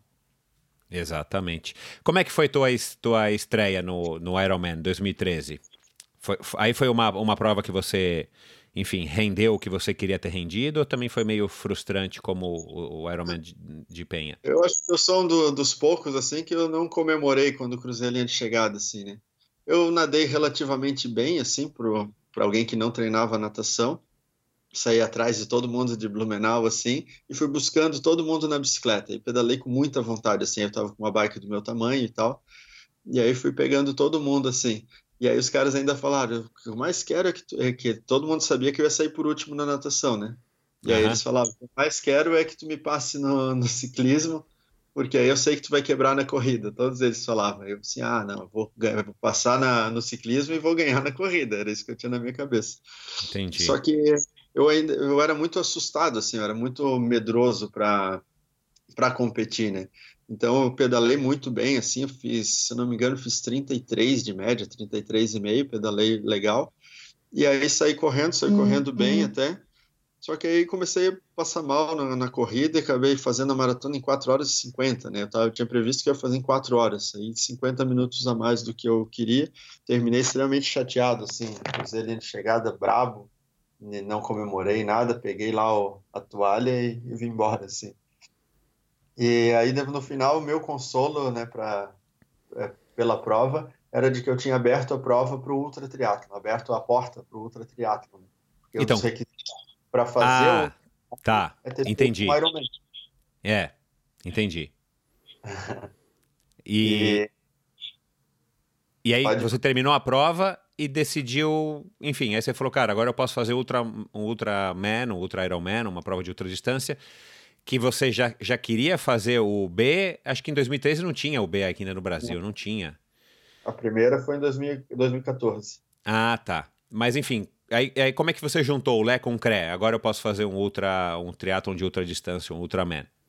É que assim, fazer o Ironman daquele jeito que eu fiz foi extremamente frustrante, assim. Aí eu fiquei com, com, raiva de mim mesmo por não ter treinado, né? Ah, se eu tivesse treinado, podia ter feito melhor e tal. Aí, durante a prova, tipo, tive um monte de erros né, durante a prova, assim, que podia ter remediado para poder ter feito a prova melhor e tal. E fiquei meio perdido, assim, meio sem norte, né? Tipo, ah, agora o que que eu faço?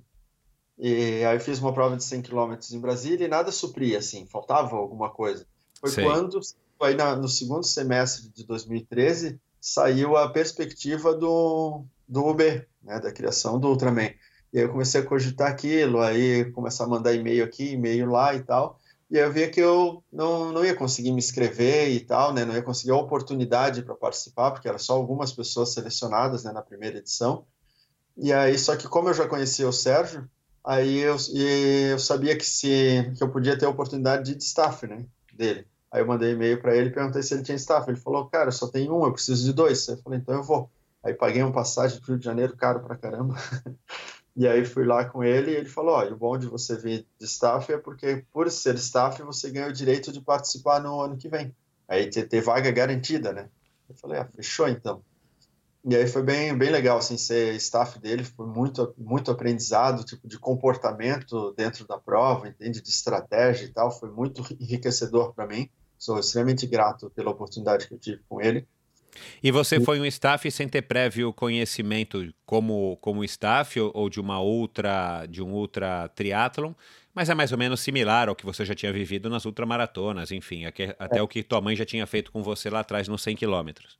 Sim, a experiência que eu tinha era do que já tinham feito comigo, né? Então, e uma coisa que ele falou assim, que é para mim é latente, é explícito, é que ele falou: um, um staff nunca vai fazer você ganhar uma prova, mas ele pode fazer você perder uma. Exatamente. Essa é a seriedade do staff, né? O staff não está comprometido ali, o staff está meio mole, aí pô, pode estragar a prova do cara. Então eu estava com sangue no olho para fazer o melhor que eu podia para sempre jogar ele para frente. Tanto que a parte da corrida foi bem legal a corrida dele, porque a gente, todo mundo sabia, né? Eu queria que o Sérgio ganhasse a prova, né? E ele estava com 62 anos, cara, né? 61, 62, não lembro bem, é, imagina. Brinca é brincadeira, é. E ainda ele tinha chance de vencer a prova, né? Apesar dele nadar mal pra caramba, ele nada pior do que eu. É engraçado isso. É. E, só que ele pedala bem e corre muito bem. E aí a gente tava com aquela esperança de, de correr. E eu tava correndo muito bem ali na, nessa época ali. E aí eu pensei, cara, vou levar ele para frente e vou, vou puxar ele. Aí eu deixei ele correr, ele correu uns 15 quilômetros sozinho, assim, a gente tava de carro acompanhando, e saía, levava uma água, levava um Gatorade para ele e voltava pro carro, indo assim. Com 15 quilômetros ele já começou a dar uma sentida na, na corrida. Aí eu falei pro cara que tava junto, que era o staff, falei, cara, eu vou correr direto com ele e vou abastecer ele direto para dar uma impulsionada, que eu vi que ele tá meio, tá meio chateado ali, né? Eu tava baixando a moral dele. Aí eu botei uma mochila com um saco de gelo, botei as garrafinhas de água, de Gatorade, esse suplemento que ele tomava, tudo na mochila, e comecei a acompanhar ele. E aí os, o Alexandre Ribeiro, os organizadores falando, cara, vai pro carro, porque no final, os últimos 20, tu vai ter que correr com eles, se tu correr agora, tu não vai aguentar. Fala, calma, calma que eu tô bem, calma que eu tô bem. Eles não sabiam que eu corria, né? E aí eu corri 66 quilômetros junto com ele, direto assim, e aí eu não tomei água, não comi nada, e aí quando eu começava a cansar, eu só pensava, não posso cansar, eu sou o cavalo de água do Sérgio, eu ficava mentalizando assim. Uhum. E aí no final, a gente correndo e deu tudo bem certo, assim, ele correu bem pra caramba, foi bem, bem legal. E eu cheguei inteiraço, assim, né, de ter corrido esses 66 com ele. E eu, cara, como pode, né, cara? Tá, tá, tão inteiro. Aí isso já mostra como a mente funciona, né? Não era a minha corrida, então eu não tinha direito de cansar. A corrida era do Sérgio, eu só estava acompanhando. Só que o meu corpo respondeu dessa forma. Ele não podia cansar e não cansou. Entende? Bem, bem extraordinário. E aí isso, para mim, também abriu a minha mente para entendimento sobre o que acontece com o corpo, né? quando você dá tanta atenção, ah, eu preciso comer, eu preciso beber, eu tenho que fazer força, teu corpo já começa a entrar no estado de alerta e desperdiçar energia. Mas se você é, entende que aquilo que você está fazendo não é uma agressão, mas é um contemplar, é uma festa, é uma comemoração, uma celebração, então teu corpo age ao teu favor. Então ele não, não luta, ele simplesmente flui. E aí dá para fazer essas coisas. Fantástico. Agora você você foi pro você foi pro B515 com o Sérgio, então é, sabendo que você iria ou, ou, poderia correr, né? Porque aí você estava, assim, Sim. sei lá, minimamente preparado, vai, psicologicamente, você levou tênis, enfim, você estava preparado para correr. Sim, ou, ou eu... você já tinha combinado com o Sérgio, tipo, eu vou precisar, eu vou precisar é, de um cara para correr comigo, e você é o cara. Sim, sim, não, eu tinha combinado. Só que a ideia é que eu corresse os últimos 20 quilômetros, porque nos 20 quilômetros era pela Barra da Tijuca e não dava para o carro ficar do lado. Então, exato, ou tinha que exato, é. ou acompanhar a pé. E eu falei, não, corro os 20 quilômetros junto contigo. Só que como eu vi que no início ali ele já não estava bem, então eu decidi correr o tempo todo com ele. E aí eu vi que eu não estava me desgastando com aquilo, então eu continuei. E isso foi extremamente gratificante, assim, que ajudar outra pessoa a superar os próprios limites é, é mais é tão gratificante quanto você fazer o mesmo, né? Exatamente. É, essa experiência de ser staff, é, quem, quem, nunca teve a experiência talvez não saiba, mas assim, você acaba fazendo parte integ é, é, integral da equipe. Você só não está lá, não tá lá fazendo a força exatamente. No caso, você fez força, mas assim, você acaba colaborando de fato para que o cara tenha sucesso, porque nessas provas como você já falou, né, o, o staff pode ser deter... ele não vai ele não vai te ajudar a facilitar para você terminar, mas ele pode te atrapalhar muito, né? Ele não vai correr ou pedalar por você. Mesmo você correndo 66 quilômetros, o Sérgio precisou correr também esses 66. Mas com certeza você foi de, de enfim, de grande importância para que ele tivesse o desempenho que teve, né? É. Isso é fantástico, né? Cara, nessa aí... época você, você já estava fazendo jejuns, jejum de sono, a abstinência não. de sono, jejum é, de alimentação e tal, ou ainda você não tinha desenvolvido essa técnica? Não, isso começou tudo em 2016 para fazer o quinto, né? Aí no ah, legal. No teu, aí você, foi... peraí, mas aí você participou do B e foi o que você Sim. esperava em 2015. Ganhou o aval aí por, por ter feito o staff em 2014 para o Sérgio. E aí você participou finalmente do Ultraman é, do Alexandre em 2015, que, que eu imagino que tenha sido aí um, um, um sonho, né? Você participar dessa prova. Sim, esse foi também foi extraordinário. Uma por poder estar do lado dessas figuras, né? Do, conhecer pessoalmente o Alexandre Ribeiro, assim, que também eu já era fã desde que eu soube que existia triatlo, tinha visto um monte de entrevista dele, assim, e admirava demais o, o cara e eu estar tá do lado do Sérgio, poder competir do lado do Sérgio, assim, né? Eu fui staff num ano e do outro eu era adversário dele. Olha que honra, né? Poder competir com o mestre. Pô, é, é, sensacional, assim. E aí tá junto uhum. com o Ivan Urbano, o, o Reinaldo Tubarão, entende? Os caras que são os monstros, né? Do, do país, das outras distâncias, assim. Era extremamente gratificante. E só que no, no final da, das contas eu achei que eu sentia que eu, eu treinei bastante para o Ultraman né? Treinei natação e tal, treinei muita bike. Eu estava correndo muito bem assim. E só que no final eu achei que a prova foi curta, sabe? A questão de fazer 12 horas né? de, de ter, ter que parar, assim, eu ficava sedento, assim, sabe? E aí, os caras que eram mais rápidos, né, que nem o Tubarão, o, Albano, que eram muito mais rápidos do que eu, dava uma disparidade muito grande, assim, sabe? Eu não tinha velocidade para competir com os caras. Então, aí, pô, não, se a prova fosse contínua, eu teria mais, eu seria mais páreo para eles. Aí foi onde eu fui olhar para Utah e procurar as provas contínuas, de triatlo contínuo. Aí fui lá, pô, Sérgio, vamos, quero fazer. E aí eu peguei lá os contatos da Utah para escolher uma prova. E aí onde eu escolhi a prova do quintuple, né? E aí naquele ano de 2016 era a prova mais longa que teve no, no, no mundo, né? E aí foi onde eu... não, no ano de 2006, mas já tinha acontecido outros decas, né? Inclusive que o sim, Sérgio sim. ganhou. No ano de 2016 ah, não teve tá. deca. Então o quinto foi a prova mais longa do ano, né? Uhum. E, e aí quando eu vi aquilo ali, eu pensei, cara, eu tinha muita vontade, mas tinha muito medo. Aí foi onde no final de 2015 eu fiz o pedal de 600 quilômetros de Blumenau Porto Alegre e que aí mostrou, não, tenho capacidade para fazer. É, é, que só um detalhe que o ouvinte não sabe, né? Mas é porque a gente já conversou isso enquanto a gente estava se preparando.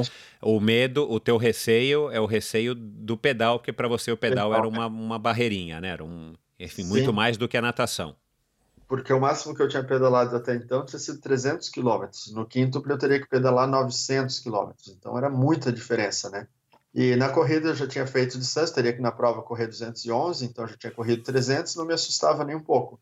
E a natação teria que correr, é, nadar 19 quilômetros, então eu já tinha nadado 11, então não, não tinha, me assustava muito. E a natação tu não perde muito tempo, né? Se Exato. nadar, vai ser uma hora, uma, uma hora numa prova de 3, 4 dias, não faz tanta diferença assim. Mas no ciclismo, se você pedalar mal, tu pode perder um dia inteiro a mais, né? Exato. E, e aí, quando eu me joguei para fazer esse pedal Blumenau a Porto Alegre, fazer a BR-101 inteira, né? Aí eu me joguei a, a minha regra era assim, não pode parar, não pode parar, não tem descanso. E aí eu pedalei 22 horas direto para fazer 600 quilômetros. Deu 21 horas e 50, se eu bem me, me lembro. E aí eu pensei, eu posso fazer o quinto Ironman. E eu terminei bem, assim, terminei inteiro, sabe? Não estava cansado, não estava machucado, não tinha nada demais, assim. E aí, tanto que no dia seguinte, eu virei à noite, assim, eu nem lembrava que eu não tinha dormido. Para mim era como se eu tivesse pedalado de manhã até a noite, assim, sabe? E não que eu tinha virado noite pedalando. É. E aí, no outro dia, eu estava correndo de novo, já corri 15 quilômetros, não sentia nada, perna soltinha. E aí, não, vou me inscrever no quinto. Eu fui lá, me inscrevi, e aí foi fantástico, né? Porque aí cheguei na prova, com fui com três staffs aí, né? Aí eu cheguei na prova como bicho grilo, assim, né? Um brasileiro que ninguém conhecia na vida, todo mundo vinha perguntar do Sérgio Cordeiro para mim. Você sempre usou essa barba aí? Sim, usava barba, mas não usava cabelo, tinha cabelo curto na época, né? Uhum. Barba. E aí a galera via, ah, Brasil, Sérgio Cordeiro, Sérgio Cordeiro, todo mundo é. perguntando dele, né? Não, não, ele não veio, ele, dessa vez ele não veio. E, e aí eles perguntando se eu ia fazer porque assim, tinha um Ironman, dois, três, quatro, cinco, é, single, né, um por intermitente, e, e o contínuo. E aí eles me viam lá e achavam assim, ah, vai fazer, deve fazer um Ironman só. Eu falei, não, fazer contínuo. Ah, eles falavam, dois contínuos? Eu falei, não, cinco. Aí eles perguntavam o que eu já tinha feito, eu falava, fiz um Ironman e um Ultraman. E vai fazer cinco contínuos? Parabéns, assim, né, meio que assim, louco, né, louco. E aí sentou um espanhol do meu lado essa, ah, essa, peraí, deixa eu fazer uma conta aqui. Você participou 2013 do Ironman de Floripa, 2000, é, desculpa, 2012 do Penha, 13 uhum. Floripa, 14 Floripa, é, 15 UB. Então essa era teu, tecnicamente, teu quinto triatlon. É, isso, é. Simples assim. Não tinha bagagem nenhuma, né? E... Atenção, pera, deixa eu fazer um disclaimer, pessoal. Não façam isso, pelo amor de Deus. Busquem orientação. É, não façam o que o Daniel faz, é um cara excepcional. Enfim, procurem ele, procurem o José Roberto de Souza para ver se, se vocês têm capacidade, mas pelo amor de Deus, meu, não sigam isso, cara. Isso é completa loucura ou evolução. É, mais ou menos isso. Aí, aí então, eu fiz os treinos mais absurdos que eu pude imaginar para me preparar para essa prova. Aí eu comecei a abstinência de fome, abstinência de sono, e comecei a fazer treinos que eu, em vez de dormir depois do dia de trabalho, eu pedalava a noite toda, e aí e, em vez de chegar em casa e descansar, eu guardava a bicicleta, tomava banho, tomava café e ia trabalhar, por exemplo. Né? É, vamos, vamos, vamos, vamos pontuar aqui também, né? Você já falou que veio de uma origem humilde e tal, você acabou tendo condição para fazer essas provas, eu não sei se foi patrocínio, vaquinha e tal, mas você sempre precisou trabalhar, você nunca foi e continua não sendo um atleta profissional, né, Daniel? Sempre foi o você eu. é um sujeito normal. Sim, é tudo do próprio bolso, né? Entendi. Mas é, e... essas provas todas você financiou já com seus próprios meios, enfim, como professor e tal, você vai falar da tua academia também, mas ou, ou, sempre teve um apoio, fazia uma vaquinha, arrecadava dinheiro, fazia rifa, vendia pizza igual o Ivan Albano. Aliás, Ivan Albano, que você citou, o grande Ivan, já teve por aqui em 2017 e o Tubarão foi um dos primeiros, um grande amigo meu também, teve aqui e esse ano está indo para o Race Across América com a Iron Man, que também já ah. já vai estar tá aqui. Que legal. É. é, não, eu fiz tudo com recurso próprio mesmo, né? Tudo do próprio bolso. Que bom, que bom. É. E aí na, na, no jantar de apresentação dos atletas, assim, aí eu lá como bicho grilo, né, olhando aqueles monstros lá, cara com camisa dos Estados Unidos, camisa da Alemanha. É, é. Pré-prova todo mundo é campeão, né? Sim. E aí sentou um espanhol do meu lado e começou a puxar conversa comigo, né? Aí ele, ele perguntando, né, que provas eu já tinha feito e tal. E aí, no meio da conversa, ele tá aí, qual que é o teu objetivo aqui? Aí eu olhei para ele e falei, eu vim para vencer a prova. aí ele começou a rir assim, desconversou e depois voltou de novo. Tá, mas o que, que você pretende fazer aqui? Eu pretendo ser campeão. aí ele, é, mas você sabe que aquele francês lá é o número um do ranking mundial. Você sabe que aquele alemão ali é o cara que ganhou todas as provas do ano. Tu sabe que, que aquele italiano é o cara que mais tem Ironman no mundo. Aí eu olhei para ele bem sério, assim, né? Eu sei quanto eles são fortes, só que eles nunca competiram comigo. e, você, e você sabia mesmo? Você é um cara que também vai atrás sim, é, sim. da tua competição para você também se fortalecer psicologicamente? Não, eu fui pesquisar quem eram os caras que estavam inscritos e o que eles já tinham feito, assim, né? Entendi. Só que aí eu confiava porque eu treinei muito sabe? Todas as provas que eu tinha feito até então, eu não tinha treinado, né? Era fazia meio que, né? Vamos ver o que eu tenho. Tá. Nessa prova ali eu treinei e aí eu me transformei muito, mudei, mudei minha cabeça, mudei o corpo, mudei tudo assim. Eu fiquei Qual... muito forte. Dá, dá, um foi? exemplo aqui, de repente, de um treino que foi assim, tipo o treino que você falou, cara, esse treino agora eu sei que eu tô preparado para vencer o quinto pro Ironman. Teve algum treino que foi assim, ou uma, uma semana de treino, ou três dias de treino? É, sim, por exemplo, pedalar 600 quilômetros e até.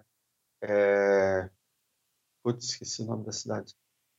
É, 300 quilômetros numa direção e 309 até Laguna. E até Laguna, uhum. voltar para Blumenau, guardar a bicicleta e correr 40 quilômetros abaixo de 5 por mil, por exemplo. Esse pedal de 600 quilômetros a 31 de média e 40 quilômetros a 4,50, por exemplo. E terminar bem, assim, agora eu vou tomar uma cerveja. E aí eram coisas que eu sabia. Cara, isso, isso, isso, isso também para você vai te construindo é, essa força interior e autoconfiança para saber que você tem, tem potencial, tem condição de, de render num, numa prova dessa que você se propôs a fazer. É, o que eu avalio sempre é que é desempenho é, versus alegria. Assim, se eu consigo ter um grande desempenho, por exemplo, pedalar uma distância grande e uma média boa, né, uma velocidade média de bike boa, mas ser sofrido, para mim, não é tão significativo. Sabe? Mas se eu posso fazer, às vezes, é, de repente, sei lá, uma, uma, velocidade menor, um pedal mais lento, mas ter mais alegria no percurso, isso para mim vale a pena. Porque se você tem que fazer força para fazer o negócio, você não vai conseguir manter isso durante muito tempo. Mas quando você consegue sentir alegria durante o percurso, então você não precisa parar. E com essa mentalidade que eu fui para o quíntuple, entende? Então, é, quando os caras duvidavam de mim assim, eu reforçava isso que eu ia vencer e tal. E o meu medo era natação, assim. Quando eu cheguei lá, o meu medo era natação, porque eu sabia que no pedal eu estava pronto, eu estava pedalando bem pra caramba. E aí na natação era meio que uma incógnita, porque todos os treinos que eu tinha feito, eu tinha feito no mar ou no rio.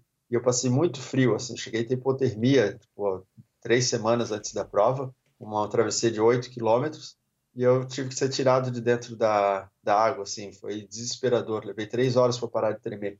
Qual que é o teu e... peso normal, assim? Tipo, você está pesando quanto hoje? 80, 75, quanto?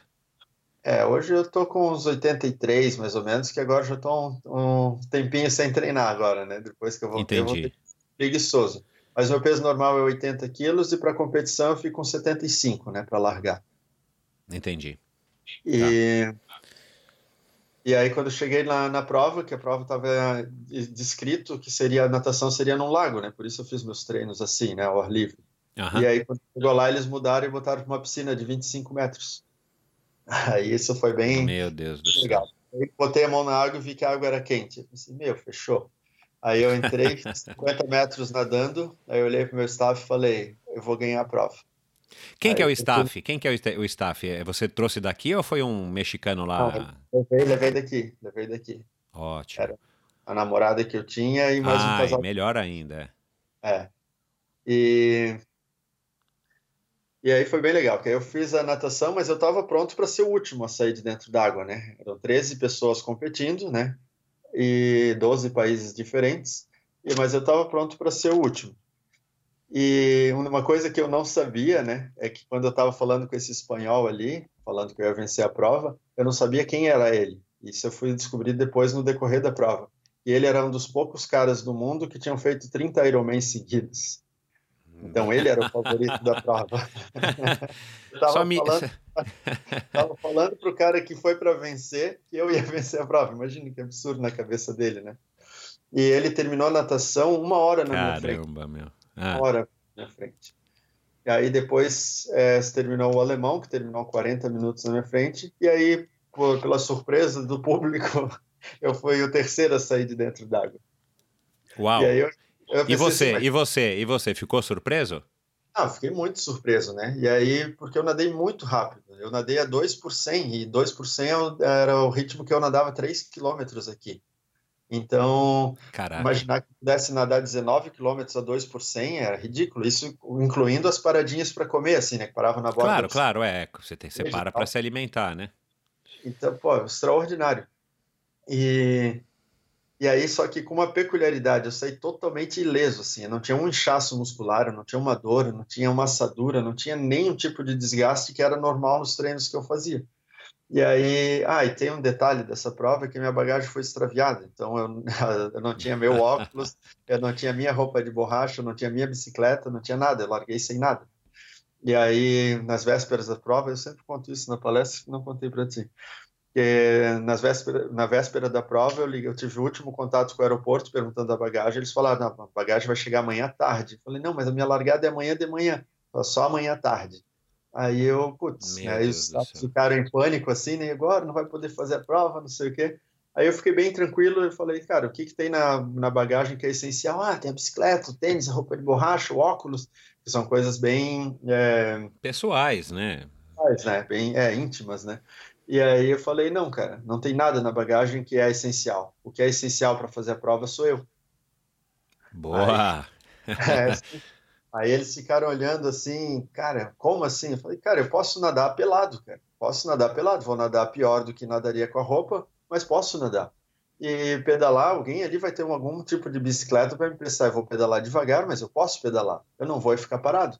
E aí eu falei, falei com o organizador, ele falou, não, eu te empresto minha bicicleta e na hora a gente vai conseguir uma roupa e um óculos para ti. Aí um me emprestou a roupa, outro me emprestou óculos e, e foi. Pé de pobre não tem tamanho, né? Vestiu o que me deram e assim. É E sensacional. foi bem, bem fantástico, assim. E aí, quando eu comecei a pedalar, o organizador me emprestou uma bicicleta e eu esperando que fosse uma bike de triatlon, e era uma bicicleta mesmo, assim, né? Era tipo essa, era speed, mas essa speed beat, assim, sabe? Que tem aquele, o quadro curvado, assim, que elas não são uma speed. É, é uma, é uma beach bike, sei lá, uma, uma comfort bike. Sim, e aí eu fui pedalando com aquilo. Aí eu, calma, sabe que não vai alcançar ninguém com essa bicicleta, mas continua pedalando. E aí eu fiz 110 quilômetros com essa bicicleta. E aí chegou a minha bagagem. Na minha bagagem eu tinha uma TT, uma Merida, né? Uma Merida que era da minha esposa, 449, e a minha bike, que era uma bike fixa de aço de 11,5 kg, sem marcha, é, freio no pé. Mas, E essa, eu- mas, mas por que, que você levou essa fixa? Porque era a bike que eu mais tinha tesão de pedalar na época. E aí o meu staff falou assim, e aí Daniel, as bikes chegaram, qual que tu quer que monte? Eu falei, monta fixa. Aí ele, sério? Eu falei, monta fixa. E aí as voltas do pedal eram 7 quilômetros, né? Então eu fiz mais uma volta aí com a bicicleta do organizador e aí peguei a fixa. Ele falou, cara, o que, que tu vai fazer agora? Eu olhei para ele rindo assim, falei, agora eu vou caçar esses caras. Aí o alemão já tinha passado o espanhol e aí eu E os caras, esse... obviamente, de provavelmente até de capacete aerodinâmico e tudo Sim. mais, os caras equipados até os dentes. Sim, eles estavam com umas bikes ali de uns 50 mil reais, mais ou menos. E a minha bike fixa custava 1.500 reais. e, e aí eu comecei a pedalar e comecei a pedalar rindo, assim, feliz, feliz, feliz. Eu sabia, agora começou a minha prova, né? E eu estava pedalando muito bem, cara. E aí quando eu alcancei a primeira vez o espanhol, aí eu fui cumprimentar ele todo alegre, assim, ele olhou para mim com um olhar de ódio, olhou para minha bicicleta, baixou a cabeça no clipe e sprintou em cima de mim e foi embora. Você viu que bicho otário, né, cara? Então, gente boa ontem e agora vem fazer isso, cara. Eu queria pedalar junto com o cara. Aí eu falei, então tá bom, então vamos brigar. Aí fui lá, me ajeitei na bike assim, fui para cima dele. Quando eu cheguei nele de novo, ele tentou sprintar, eu sprintei em cima dele. Eu pensei, agora ele vai ver só, vou botar uma volta em cima dele. Aí comecei a moer no pedal e botei uma volta. E aí fui botar mais uma volta. E quando eu fui passar a segunda volta, ele já estava com a bike parada e vomitando na beira da pista. Pensei, esse já era. Agora eu vou pegar o alemão. E aí eu não saí de cima da bike, eu pedalei direto, direto, direto, direto. E aí o alemão terminou o pedal três minutos na minha frente. E só que aí com outra peculiaridade, eu estava ileso, não tinha uma dor muscular, não tinha um cansaço, não tinha uma assadura, eu estava perfeito assim. E aí quando eu olhei o alemão correndo, que eu sabia, na corrida sou eu, né? Eu olhei para o alemão, assim, o alemão correndo todo torto, ainda perguntei para o meu staff assim, se ali é o alemão? É, eu acho que ele está cansado. Eu falei, não, ele está morto. Aí eu me ajeitei para correr, a única coisa que eu mentalizava assim, vai devagar, vai devagar. Eu estava curioso para saber como minhas pernas estariam, né? Depois de 900 quilômetros. Eu estava solto, solto, solto. Eu mentalizando, corre devagar, eu estava correndo a 4,30. Aí eu, não, vai Caramba, devagar, meu. devagar. Aí eu, 5. É quente lá? É quente? A, a, água é quente, mas o pedal e a corrida são um, é um lugar quente, Aí... essa cidade de Leão? Ah é clima de deserto, assim. À noite chegou a 5 graus e durante o dia chegava a 30, chegou a 35 graus. Essa variação de 30 graus de temperatura. Então eu aproveitava o dia para botar quilômetros em cima deles, porque principalmente os europeus, eles não conseguiam correr muito bem no, no, no, no calor, calor, né? É. Mas no frio, à noite, eles iam muito bem. E eu sofria no frio e corria bem no calor. E aí eu fui lá e com 20 quilômetros eu já tinha botado acho que 2 é, quilômetros, botado uma volta em cima do alemão e fui abrindo a prova e terminei quatro horas na frente dele. E aí eu bati o recorde da prova. E aí foi um negócio bem, bem bonito, assim, cara. Porque aí vieram os italianos que estavam numa delegação grande, assim, e eles falavam, cara, não dá para fazer o que tu fez, cara. Como é que tu pedalou com uma bicicleta dessa? E assim, tu não tinha experiência nenhuma, como é que você fez isso? Aí foi bem legal, eles queriam saber que tipo de estimulante eu usei, que tipo de analgésico eu usei e como é que eu não dormi. Eles queriam saber, porque todo mundo dormia em algum momento, assim, e eu não parei em momento nenhum, né? Eu levei três dias e meio para fazer a prova. É, vo, vo, você, você ganhou a prova, é, vamos dizer assim, na, na, na, fábula da tartaruga e da lebre, você era mais lento do que eles na velocidade, mas você não parava? Ou a, você não parava e a tua velocidade ainda era mais rápida ou igual a deles? Desses principais competidores? Na, na bike, eu e o alemão era bem páreo, assim, né? A gente era parecido, né? Mas na corrida eu era bem, bem melhor, assim, tanto que eu consegui abrir uma distância tão grande uhum. dele, né? E, aí, e você bateu o recorde da prova por uma margem boa? Eu acho que foi por duas horas, né? O Caraca. recorde da prova. Não é o recorde mundial, né? O recorde da prova. Não, sim, é o recorde da prova. É. Tá. Vo, e... o, o, Daniel, você. Vo, você. Você então não se surpreendeu com a vitória, né? Porque foi o que eu fiz aqui na introdução lá atrás. É, talvez você não, não tivesse se surpreendido com essa vitória. Você de fato não se surpreendeu ou, ou, da maneira como a prova se desenrolou, mesmo você tendo essa autoconfiança, você dizendo para tua namorada que você iria ganhar e tal, é, você se surpreendeu? Não, minha, com a vitória eu não me surpreendi. O que eu me surpreendi foi com a facilidade da prova eu esperei que no quinto eu fosse encontrar o meu limite humano, assim, sabe? Porque é a coisa mais difícil que eu já tinha feito até então, né? Uhum. Então eu esperei que eu fosse terminar exaurido, assim, uhum. terminar engatinhando e tal. E, e, você não achou que a concorrência poderia te oferecer uma, uma resistência também? Ainda mais sabendo que eram os caras top que estavam lá? não, eu não estava muito preocupado com os adversários. Nem nessas provas eu nunca me preocupo com os adversários, assim, eu me preocupo com o meu, meu comportamento dentro da prova, né? Então, eu não, não faço muito por eles, que nem foi legal ele estar na frente, assim, para eu ter essa caçada, foi essa adrenalina e tal, mas, mas eu acho que não, acho que não, isso não me influenciou tanto, não. E, e assim, uma peculiaridade, um negócio interessante que tem, é porque quando eu fui para o quíntuple, eu não imaginava fazer o Deca, né? Eu pensava que o Deca seria uma coisa para um dia, né? Não pensava assim no ano que vem. E que eu esperava que o quíntuple fosse extremamente desafiador. E aí a primeira coisa que me veio na cabeça quando eu cruzei a linha de chegada é que assim, eu posso fazer um Deca. Foi a primeira coisa que me veio, assim, porque eu estava muito inteiro. E eu sabia que nesse ritmo que eu estava, eu podia continuar, não precisava parar. E aí eu fiquei bem chateado quando a prova terminou, assim, fiquei, fiquei chateado mesmo, assim, que ele ficou aí, veio lá, champanhe e tal, aquela folia toda da vitória. Eu assim, pô, mas eu queria mais, eu queria continuar no percurso, né? enfim. Aí fui pro hotel, dormi seis horas, voltei para a prova para ajudar o pessoal, assim. O terceiro colocado era o número um do ranking mundial, chegou 30 horas depois de mim. 30 horas. E aí, quando terminou a prova, eu já falei pro organizador, vou me, pode me inscrever no DECA que eu vou fazer o DECA. Simples Caraca. assim. Que é no mesmo lugar, na mesma cidade, é só uma outra prova, né? Ou, ou o DECA aconteceu nesse mesmo... Ah, você disse que não, né? Que nesse ano não tinha o DECA, né? Nesse ano, 2016, ah, não tinha o DECA. Tá. E aí, no 2017, foi no mesmo lugar, era o dobro de voltas, né? O dobro de tudo. Claro, claro, claro. E aí você foi pro DECA, você treinou... Você treinou muito mais, Daniel? Como é que foi... É, como é que entrou o Daniel no, no quíntuplo em 2016 e como é que entrou o Daniel na largada ali em 2017? O que, que mudou no Daniel? Claro, você estava mais experiente, mas do ponto de vista da preparação física e da preparação mental, o que, que mudou entre os dois Daniels em 2016 e 2017? Mais ou menos um ano de diferença à prova ou o intervalo foi menor?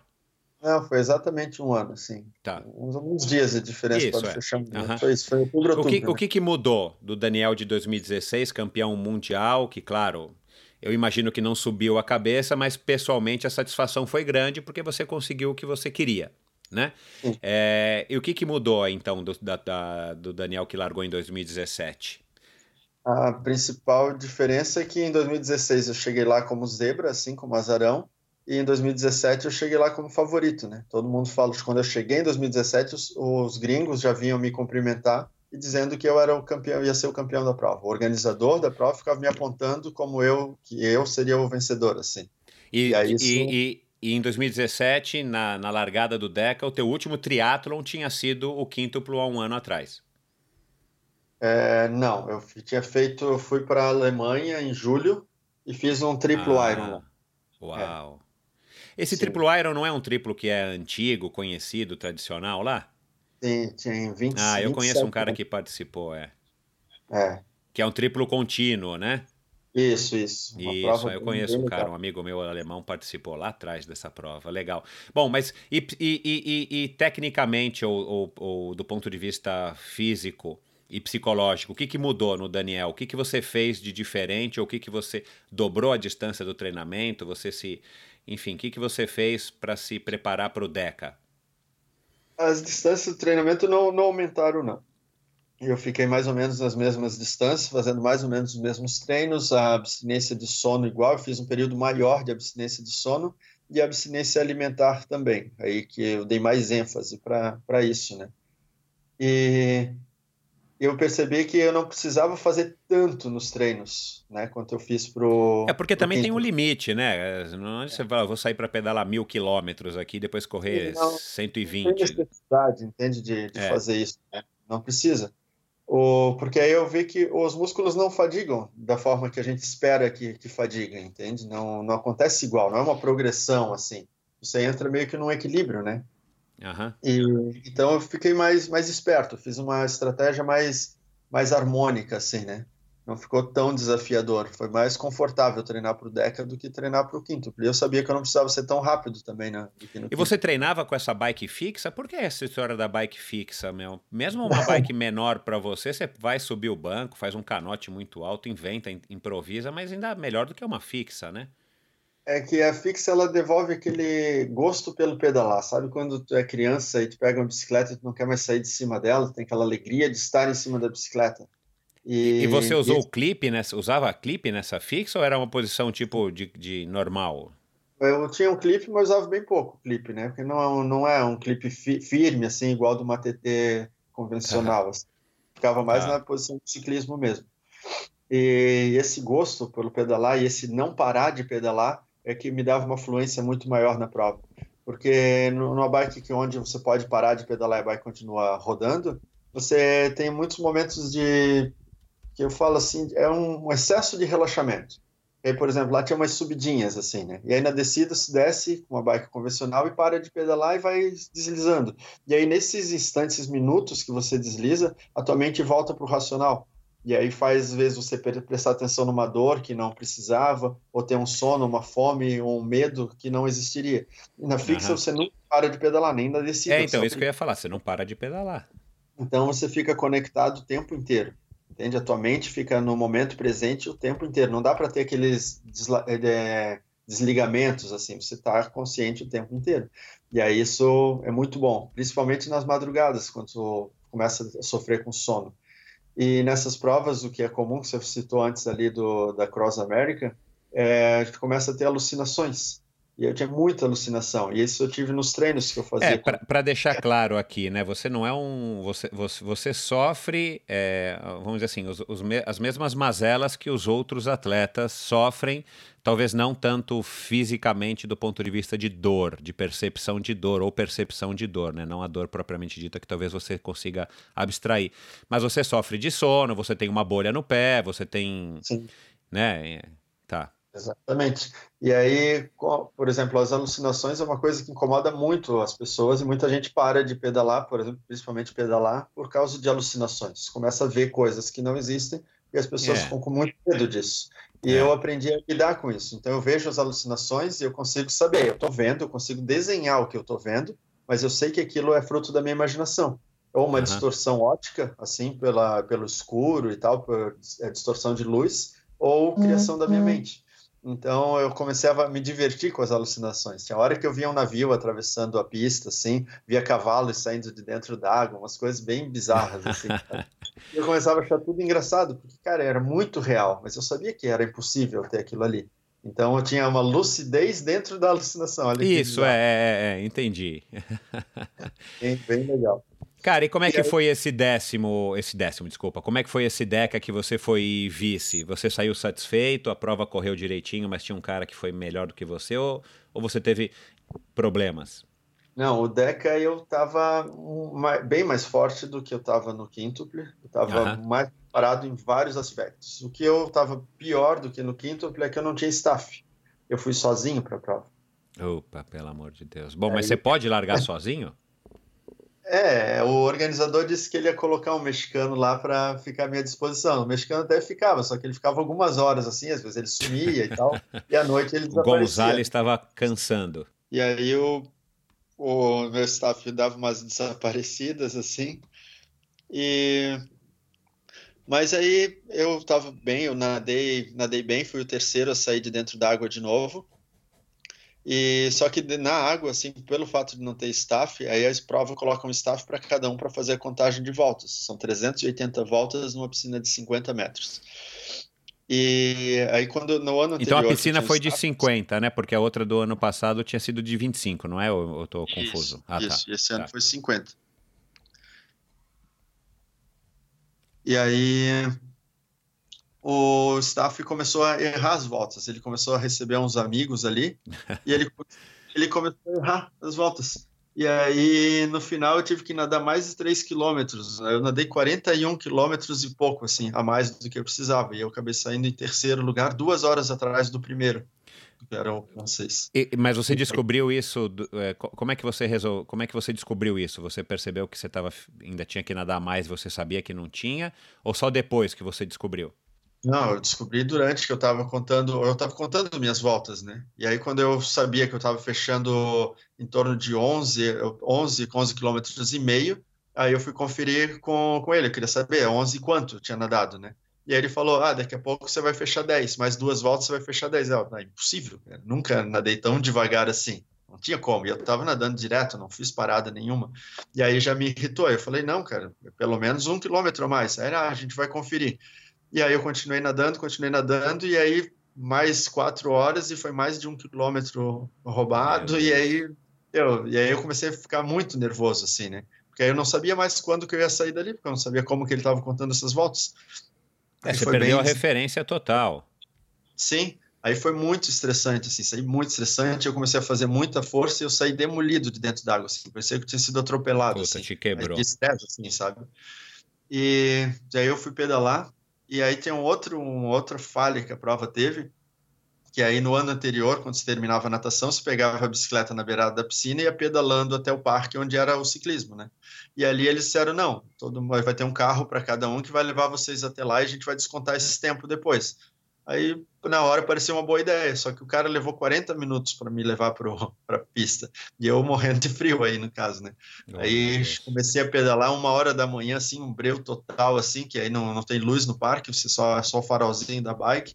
E aí foi bem é, difícil, assim, foi bem cansativo e tal. Mas aí, beleza, estava pedalando legal e continuei pedalando direto, normal. E aí, quando eu estava 24 horas já pedalando, vem o staff de um, de um, outro atleta e diz: Daniel, confere as tuas voltas, porque você já deu seis voltas em cima do meu marido, né? Uma, mulher do francês lá falou, e, e o teu nome, o teu tempo tá no, as tuas voltas estão no mesmo lugar no computador. Aí quando eu fui lá olhar, eles não tinham computado 70 quilômetros meu. Eu, aí eu fiquei maluco. Né? Você não, estão me sabotando. Eu falei que eu ia vencer a prova, que eu ia bater recorde e os caras estão me quebrando. Eu fui lá reclamar, eles, ah, vamos verificar, vamos verificar. Aí eu pedalei mais um dia. Quando fui ver, eu estava devendo 150 quilômetros. Aí eu fiquei maluco. Aí eu comecei a brigar com o organizador, brigar, brigar, e aí isso, isso pedalando, né? Pedalando brigar, e pedalando. Uhum. E aí eu caí da bicicleta, e o meu pé virou 180 graus no, no pedal, ele não desclipou e ele virou ao contrário. E aí nessa hora eu tive uma ruptura parcial do tendão do calcâneo, que na hora eu não sabia, né? E aí uma dor bem forte, Caramba, mas eu estava tão irritado assim que eu não, não senti, não me incomodei. E aí quebrou o, o taquinho da sapatilha, imagina.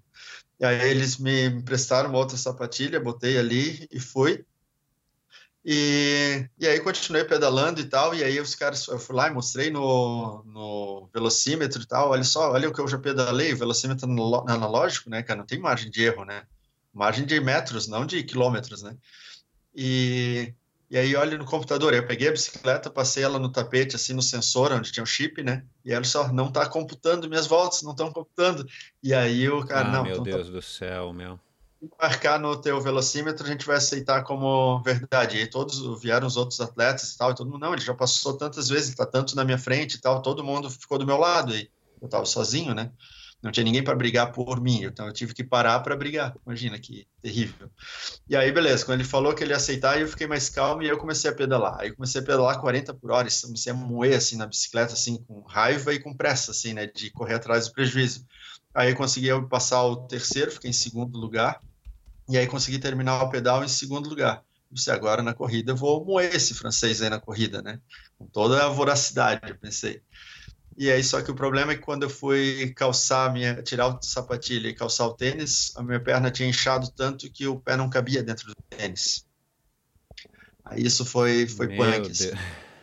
Aí vieram os médicos da prova e eles falaram: não, você não vai conseguir nem caminhar com o pé desse jeito.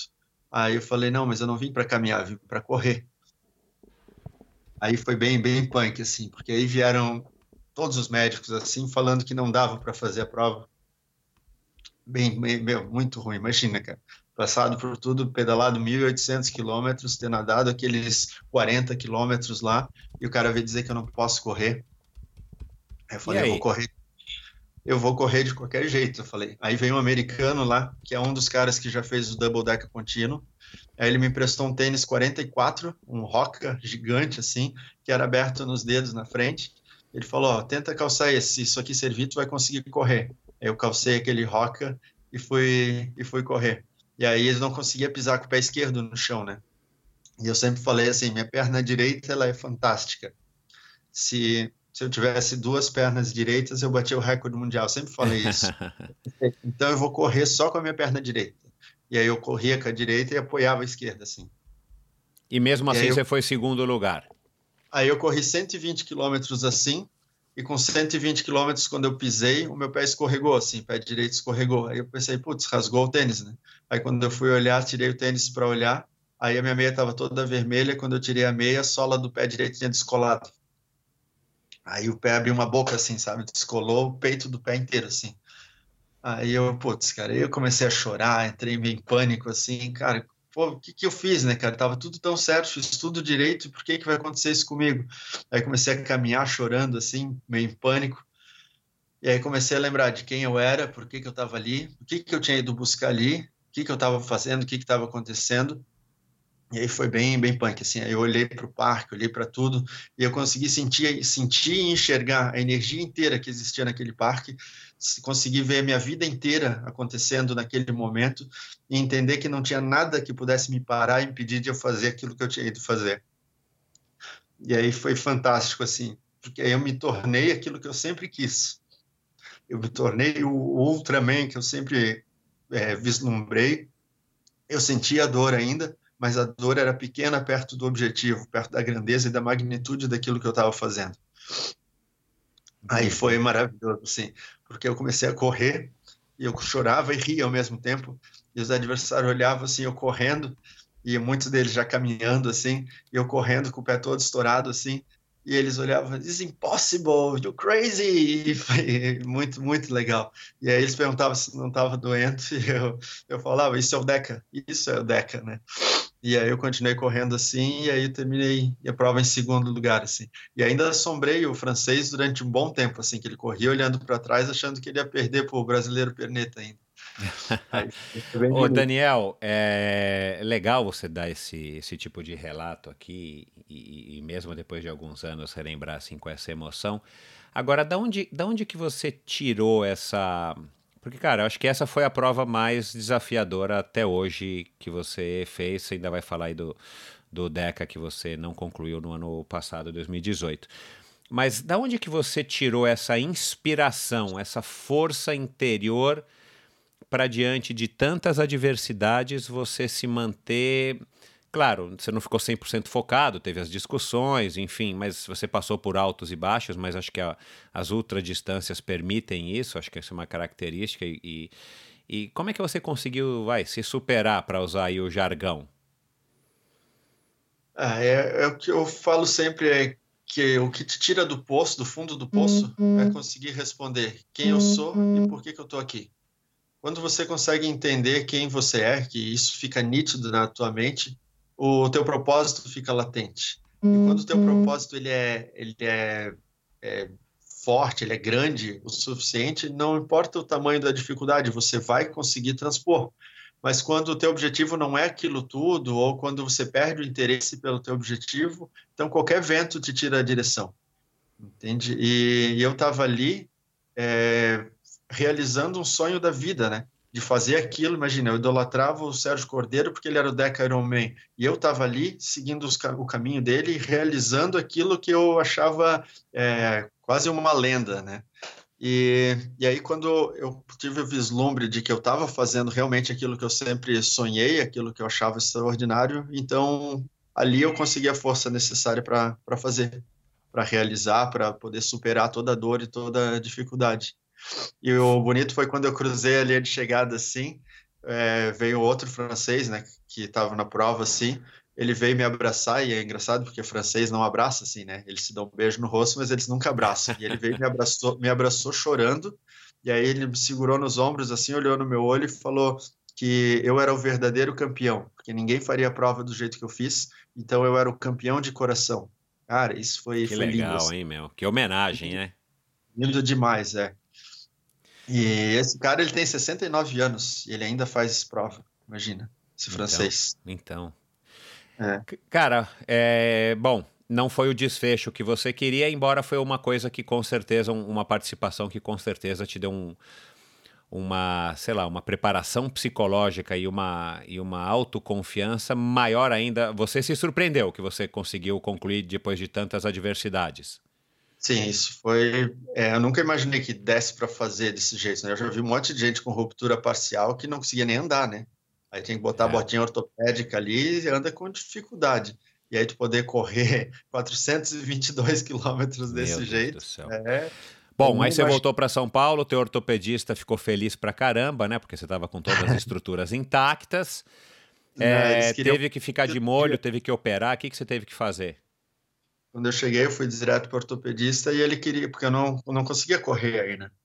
Aí, pô, não, depois que você para, lasca tudo, né? A hora que você entrou no avião para voltar para o Brasil, pronto. Aí que o pé quebrou de vez. Não, eles não queriam nem deixar eu embarcar, porque o, a perna estava tão inchada que estava com risco de Meu trombose, Deus né? Por causa do inchaço que queria no avião. Aí eu comecei a fazer drenagem, drenagem, e eles Meu falaram assim, não, desinflato não vai poder voar, nesse, nesse grau que ficou. Mas enfim, no final consegui chegar e quando eu fui para o ortopedista, ele falou, cara, tem que operar, senão tu não vai poder correr nunca mais. Aí eu perguntei, tá, opera e faz o quê? Ele falou, vai para a botinha ortopédica, três meses de fisioterapia. Eu falei, não vou fazer. Aí, não, mas você não vai conseguir. Eu falei, vou conseguir sim. 40 dias depois disso, eu corri 100 quilômetros para mostrar para mim mesmo que eu podia fazer. Meu Deus eu corri do céu. 100 quilômetros em 11 horas, assim, devagarinho, né, mas, mas deu para fazer. E aí foi bem, bem legal, assim. Porque aí eu, eu doeu uhum. durante os primeiros 20 quilômetros e depois transcendeu a dor, entende? Chama de corrida terapia. Bom, aí você não estava contente, como eu falei, e você, cara, preciso voltar lá agora para para ganhar, ou pelo menos para fazer uma prova limpa no sentido de sem interferências externas, obstáculos externos, além do obstáculo da, das próprias distâncias. É, e, e, infelizmente a gente acompanhou, quem acompanhou viu aí, você não teve condição de terminar a prova. O que, que, que, que aconteceu? É, Agora, que... já passado alguns meses, assim, como é que você consegue, você consegue avaliar o que, que deu o que, que deu ruim, o que, que deu errado? As dificuldades de, de 2018 foram principalmente as condições climáticas, né? Que me, me pegaram tanto quanto desprevenido. Nossa. Porque a temperatura chegou a 3 graus e não parou de chover os quatro primeiros dias, né? Então, era muito frio, molhado, e eu só tinha uma um, roupa, até tinha duas, né?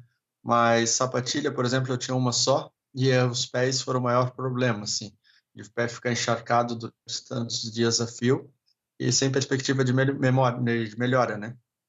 E só que o meu objetivo nessa prova era a quebra do recorde mundial. Eu estava treinado para bater o recorde mundial e fui lá para isso.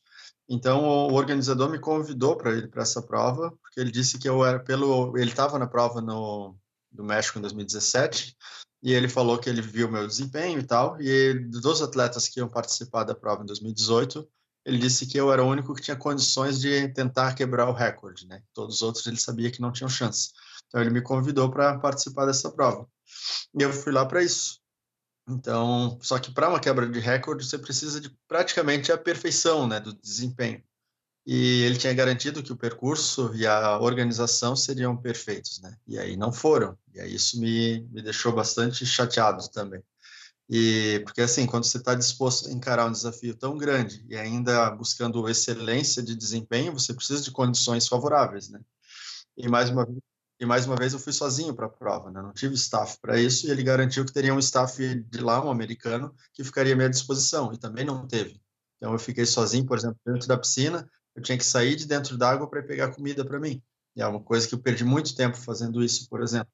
Daniel, mas, cara, isso é, é chega a ser cômico, né? Você vai participar de uma prova dessa, não, se fosse um, um triatlon curto, um, um sprint, um um short, mas caramba, o cara vai para o México participar, você é um cara respeitado já e, e com todos os problemas que você teve, você chega lá no México e o negócio não está da maneira mínima, né? Não precisa, a gente não precisa falar de luxo nem nada, que eu entendo que essas provas são umas provas, vai, que a gente pode talvez dizer, tipo meio underground. Mas, Sim. porra, o cara, o, o, cara fazer você sair da água para se alimentar, enquanto tá todo mundo com o seu staff ali recebendo o gel, sei lá o que, que é, que, que as pessoas podem tomar no, na beira da piscina, chega a ser, cara, assim, meio cômico, né, cara? E, e, e aí você mesmo assim, você foi continuando. Sim, aí eu fui porque eu acreditei que dava, né? E eu estava bem treinado, estava pronto para fazer um pedal espetacular, assim. O percurso era plano e tal, então tinha uma perspectiva de um, um grande desempenho. Só que outra problemática, eles fizeram um percurso de ciclismo de 12 quilômetros, só que o percurso era quadrado. Então você tinha curvas de 90 graus para fazer quatro vezes no percurso, e uma delas não era 90 graus, era de 180, onde você fazia uma volta num cone. Então você ia até zero de velocidade para fazer o retorno. Então um negócio que era totalmente descabido, assim, né? E aí, tanto que as, pra, essa prova teve os piores tempos do, do Deca dos últimos tempos, né? Mas não foi por. Assim, foi pela condição climática que atrapalhou todo mundo. A prova foi parada enquanto eu estava na prova, a prova foi parada duas vezes por, pelo excesso de chuva e queda de galhos no meio da pista. Coisas que também. Caramba, todo mundo, né? Então aí, ah, tá chovendo demais, segura todo mundo 30 minutos, espera estiar para depois voltar. Isso foi prejudicando todo mundo.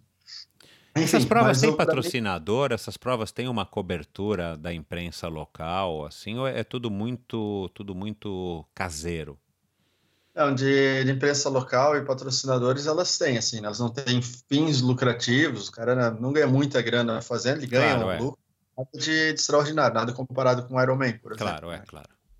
Porque a demanda é muito baixa, né? Nessa prova é. tinha 50 participantes, é o que é a média, né? Dessas provas da Utah são 50 participantes, incluindo um por dia, né? E o contínuo. E aí sempre tem mais distâncias, né? Nem nessa tinha o Deca e tinha o quíntuple, e tinha o triplo, né? Nessa prova que eu fiz, né? foi em New Orleans, nessa última, né? Isso, é o Decaman USA, né?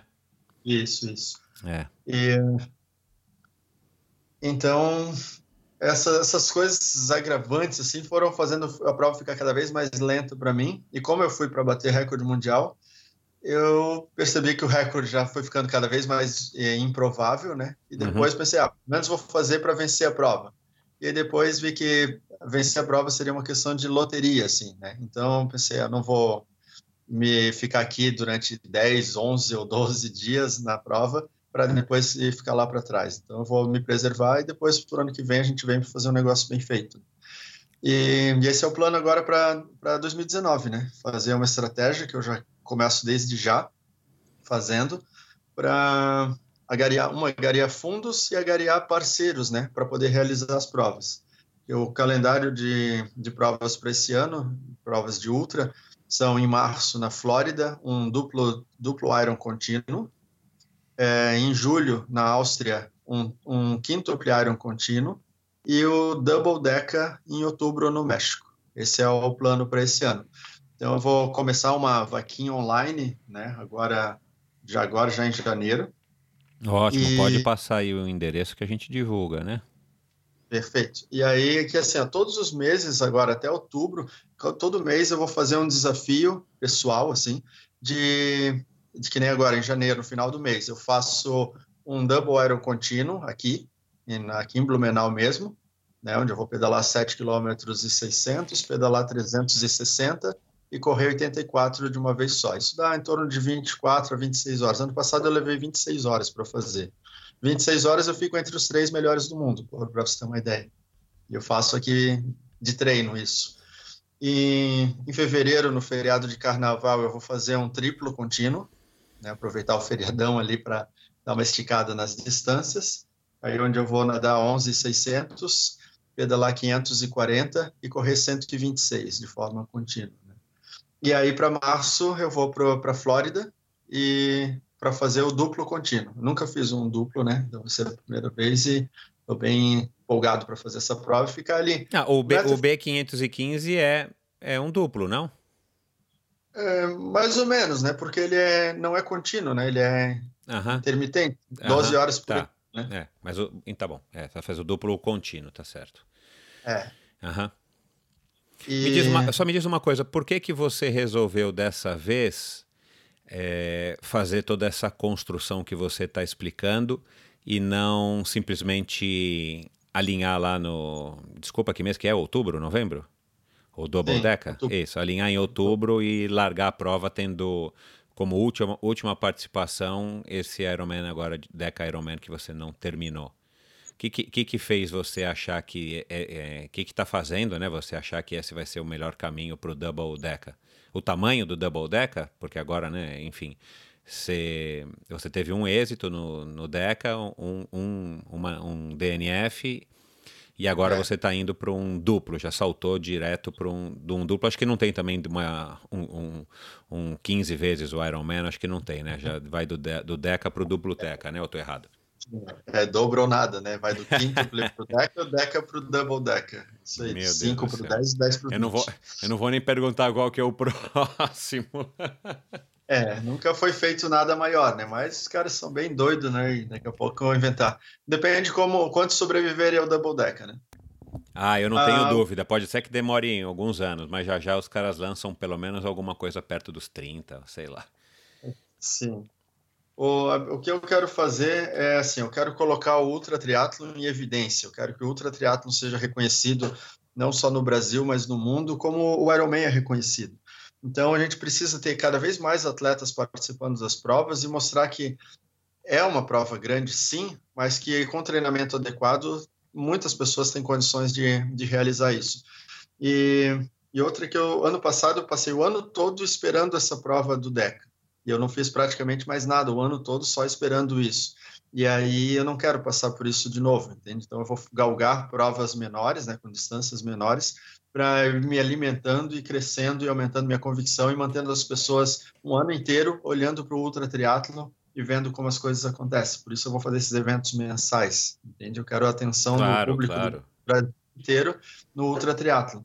E, e, o Sérgio Cordeiro está escrito no, no DECA, que vai ser junto com o isso. Double DECA, vai ter o DECA, é. e o quintuple vai estar eu, o Sérgio, e tem um outro brasileiro que eu não conheço que está escrito no quintuple lá. É, eu então, vi o nome dele, é seremos três brasileiros na, nessa prova. Então vai ser um feito épico, né? Porque nunca teve mais do que um brasileiro numa prova.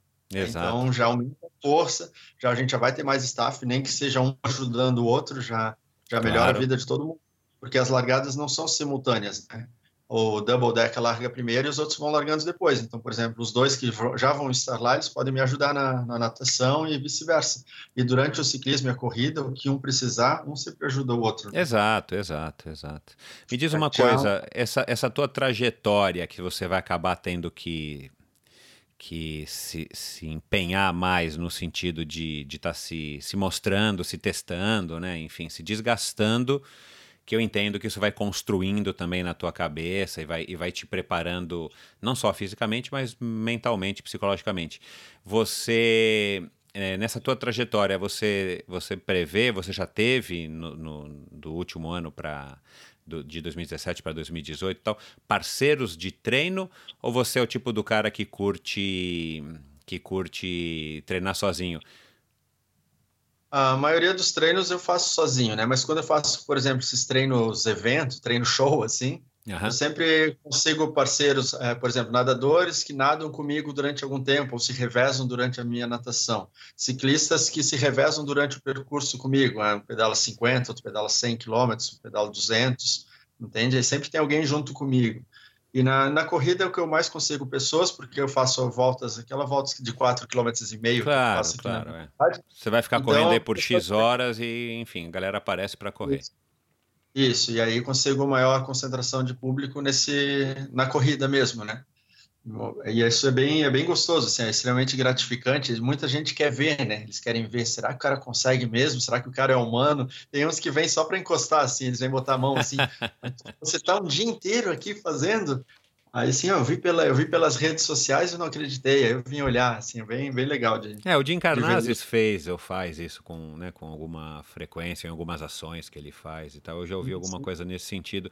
Eu acho super legal e ao mesmo tempo acaba sendo um motivador para você estar tá se empenhando e mantendo focado. Eu também concordo que um objetivo só no ano acaba sendo um pouco pesado demais para você se manter no mesmo foco, embora você seja um cara, claro, um ponto completamente fora da curva.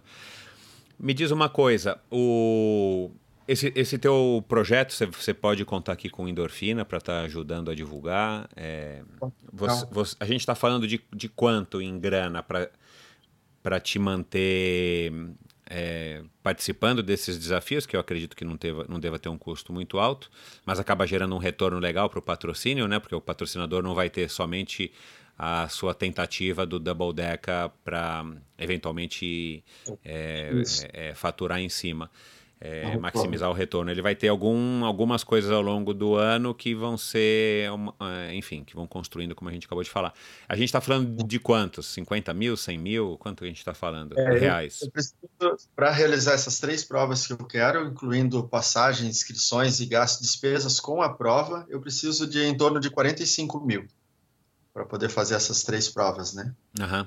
É, é super, é super é, razoável esse custo, né? Mesmo tendo no Brasil para fazer tanta coisa e, e se preparar, enfim, para um desafio desse. De, ao longo de 10 meses, né? Então tem não é então, nove meses né? para fazer essa arrecadação. É, dá então, quatro, quatro, né, quatro mil reais por praticamente, mês. Praticamente. Né? Me diz uma coisa, é, é tanto essas, esses desafios e o, e o Double Deca, é, você vai fazer de fixa ou você já deu uma, uma relaxada agora... nesse aspecto e, e vai ceder à tecnologia? Agora eu não estou mais pedalando de fixa, eu tenho uma, uma Fuji D6 agora, que é uma baita bike. Legal. Bike de 8 quilos tal, que Uau. eu curto bastante assim. Então já tem outra, outra pegada. Então eu consigo ficar sem pedalar alguns metros por quilômetro. Claro. E me dá uns 3 km por hora de vantagem, né? Então, cara, é... Não, e, e assim, o, o, que eu acredito, embora você não tenha a... É, é assim, o, o teu, a tua lógica não é uma lógica é, racional para nós seres humanos, mas assim, minimamente você cansa menos, né? Você está se desgastando fisicamente menos porque você está fazendo menos força para empurrar a bicicleta no, numa velocidade X. Sei lá, economia de, de, de movimento, né? Então, é. É, e sem falar na posição, eu não sei qual era a posição da tua outra bicicleta, geometria e tal, mas você pode achar com muito mais facilidade uma geometria que te que, que seja mais adequada para tua para tua é, para o teu biotipo e tudo mais. Durante uma prova dessa, né, que você vai pedalar tanto, você chega a, a ter que eu já entendi que você é um cara rústico, veio de origem simples e tal, mas é, à medida que você vai é, pedalando cada vez mais, ou que você vai correndo né, cada vez mais, você troca de, de tênis, ou você muda a posição da bicicleta, você muda de roupa, para de repente tem aquela bermuda que está assando bem naquele ponto, depois de 500 quilômetros, você fala, bom, falta mais 500, é melhor eu, eu trocar. Ou não, é na, é na rusticidade mesmo, sai com o mesmo equipamento e chega com o mesmo equipamento. É, só, só troco, por exemplo, se chover muito, claro, se, claro, é tiver algum problema sim. Se em condições normais, é a mesma roupa do início ao fim. No DECA, em 2017, eu, eu tive um vislumbre quando terminei a prova, que eu fiquei 10 dias sem tomar banho e sem trocar de bermuda. Aí, eu, quando eu fui tomar banho, eu pensei, cara, 10 dias sem tomar banho, isso deve ser um recorde. Aí eu fiquei espantado. Em momento algum, durante a prova, eu pensei nisso, né? Claro, é, e... claro, é outro foco. Ainda você concentrado no máximo, né? Sim. E aí tem os números do DECA, né, do, do 2017, que foram. É, eu perdi 8 quilos né, em 10 dias. E em 10 dias eu dormi. Eu dormi, não, parei 8 horas, né? 8 Nossa horas parado. É, é, bem, bem impactante, assim. É, o teu rendimento em, em quilômetros por hora, em minutos por quilômetro, ele nitidamente ele vai caindo. Você tem alguém ou você mesmo é interessado em fazer uma planilha disso, ou alguém vai anotando para depois você dar uma analisada. O teu, o teu ritmo quase que obrigatoriamente no, no, no, vai, no primeiro terço da prova ele é sempre mais rápido do que no terceiro no terceiro terço da prova ou isso depende ou não é uma não é uma, uma constante isso não, não é, não é constante. Por exemplo, no, no ciclismo do, do DECA, eu terminei o, a prova pedalando acima de 35 por hora, assim. Terminei muito forte, entende? Já tinha passado a parte de dor muscular, de cansaço, e eu estava crescendo de novo, Estava cada vez mais Entendi. rápido. E como a, a, prova era num parque, né, voltas de 7 quilômetros, tinha muitos é, civil ali, né, pedalando, gente que não era da prova uhum. que ia fazer os treinos lá. Então tinha muitos triatletas e quando eles viam a gente com um número assim, eles vinham querer competir com a gente, né? Eles não queriam saber quanto já tinha pedalado, eles queriam Exato, competir. É. E, e, eu tenho uma gana muito grande, que se alguém passa por mim, eu tenho que passar de volta, né? Então eu começava a competir com o cara, e aí eu pedalando a 40 por hora, depois de mil quilômetros rodado, eu pedalando a 40 por hora. Aí tinha um mexicano tá lá, ele fez um pedal de 40 quilômetros, assim, e eu fiquei pedalando junto com ele 40 quilômetros e deixei ele para trás no final. Ele olhava para mim, como pode? Você já está é, dois, mais de três dias pedalando e ainda consegue pedalar melhor do que eu. Eu falava, isso é bioenergética, que eu já tinha explicado para ele antes, né? Entendi. Ele não, não conseguia entender, assim, como podia ser. É muito bonito isso. Não, legal demais. Me diz uma coisa, a, a, a, como é que é o teu relacionamento, como é que você avalia o teu relacionamento com a tecnologia? Você é um cara que, enfim, usa o mínimo necessário, enfim, a exemplo dessa tua bicicleta que você agora resolveu usar. Você vai atrás de uma bicicleta mais leve agora, você vai é, com esses 45 mil, você fala, cara, se eu tivesse esses 45 mil, eu vou comprar uma roda que é um pouquinho melhor, ou vou comprar um sei lá, uma sapatilha, um capacete, ou por um Garmin XPTO, alguma coisa assim? Ou você é o cara que se contenta com o mínimo necessário?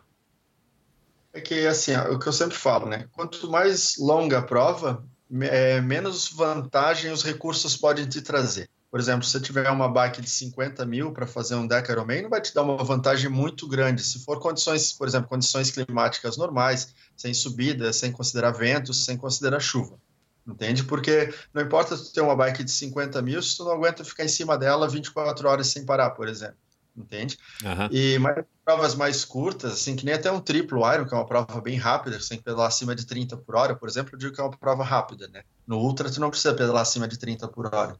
Então, nessas provas você pedala acima de 30 por hora, uma bike com mais tecnologia, uma bike mais leve, né? De pegar ali uma BMC ali de 50 mil, isso vai te dar um desempenho bem melhor, isso é incontestável, entende? Eu seria muito hipócrita de falar que não, não faria diferença. Mas para o Deca, assim, eu digo que digo que não, cara, mas é claro que eu aceitaria uma bike claro.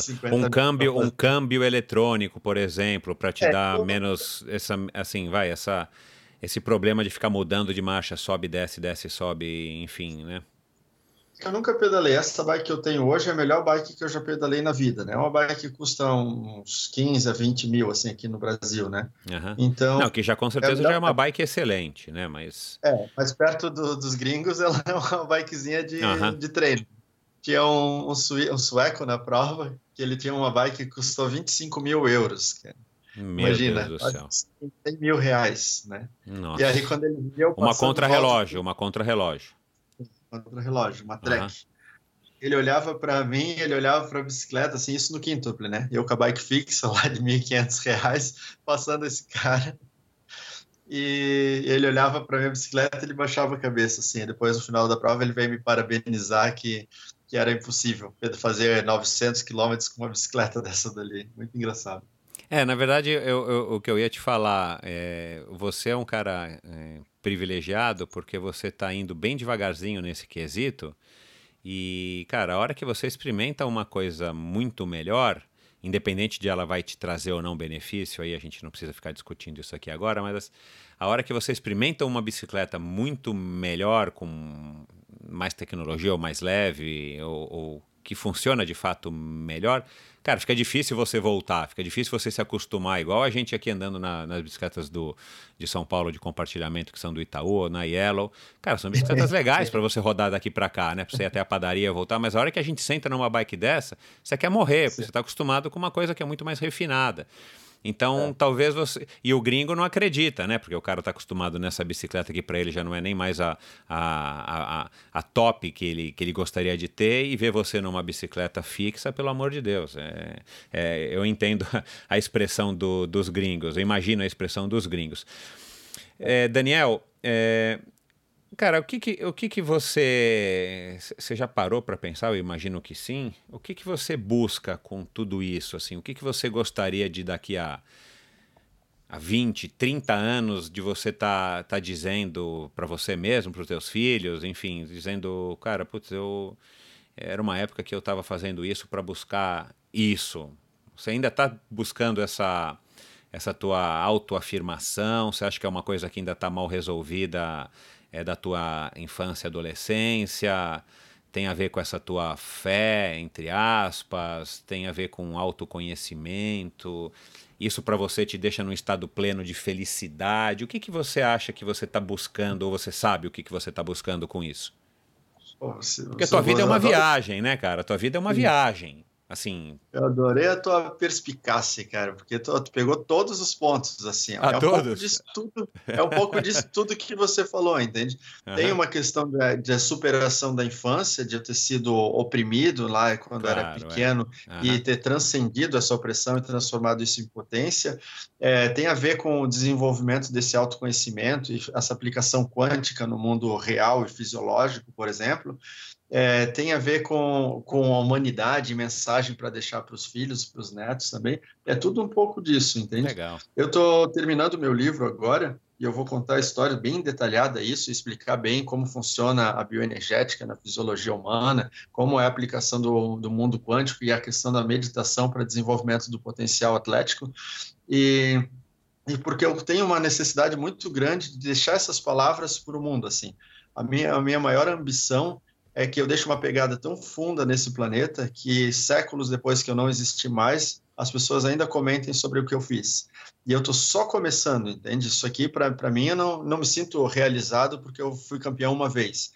Entende? Eu quero fazer alguma coisa que não tenha precedente e que as pessoas percebam que se alguém pode fazer algo tão extraordinário, elas podem sim abandonar a zona de conforto delas e fazer um pouco mais do que elas fazem hoje. Claro que eu não estou dizendo para as pessoas saírem de casa e fazerem 10 Ironmans, mas que aquelas pessoas que acreditam que estão vivendo uma vida muito difícil, seja lá por quê, elas têm dentro delas o requisito necessário para superar aquele obstáculo e alcançar aquele sonho que ela guardou lá na gaveta anos atrás e que achava que era longe demais. E que esse longe demais é uma coisa que está dentro da mente, não é uma coisa real. E que se ela se dedicar e colocar energia, o tempo, a dedicação dela em direção àquele sonho, certamente ela vai conseguir materializar isso e ter muito sucesso e encontrar aquela felicidade que ela acha tão bonito quando encontra nos livros ou nos filmes, por exemplo.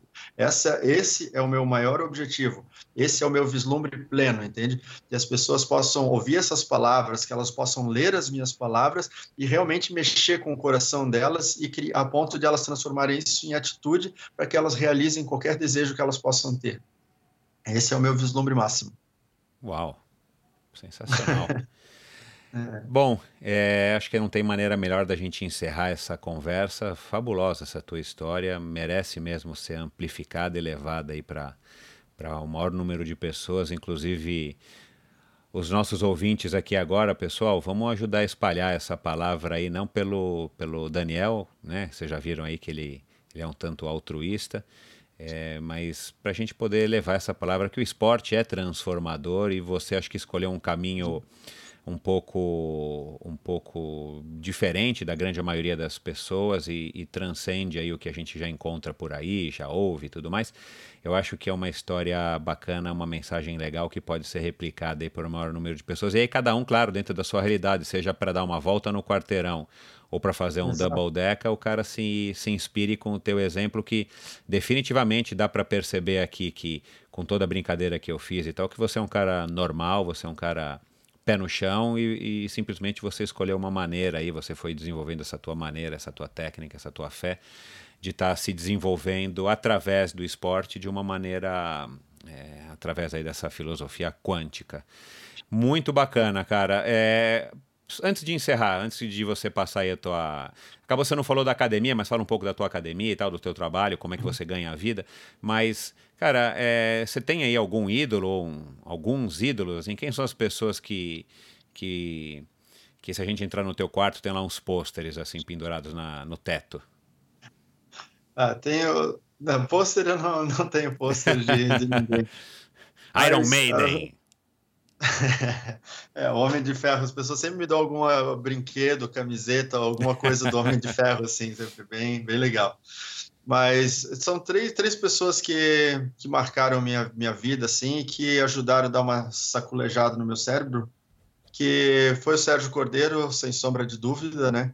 O Márcio Vilar, que eu conheci o Sérgio Cordeiro por intermédio dele, e o Dean Carnazes, né? São, são as pessoas que mais me influenciaram o, o Sérgio Cordeiro era o único que era profissional, que vem da, desde jovem né, nessa carreira do triatlon, assim, mas foi o que transcendeu qualquer limite humano numa época que ninguém nem pensava, nem mal e mal pensava sobre Ironman, e ele já estava fazendo Deca Ironman. Então, as pessoas no Brasil, poucos faziam 100 quilômetros e ele já estava lá fazendo ultra triatlo, né? Então, ele, ele é o pioneiro de tudo, eu acho a história dele realmente é maravilhosa. Né?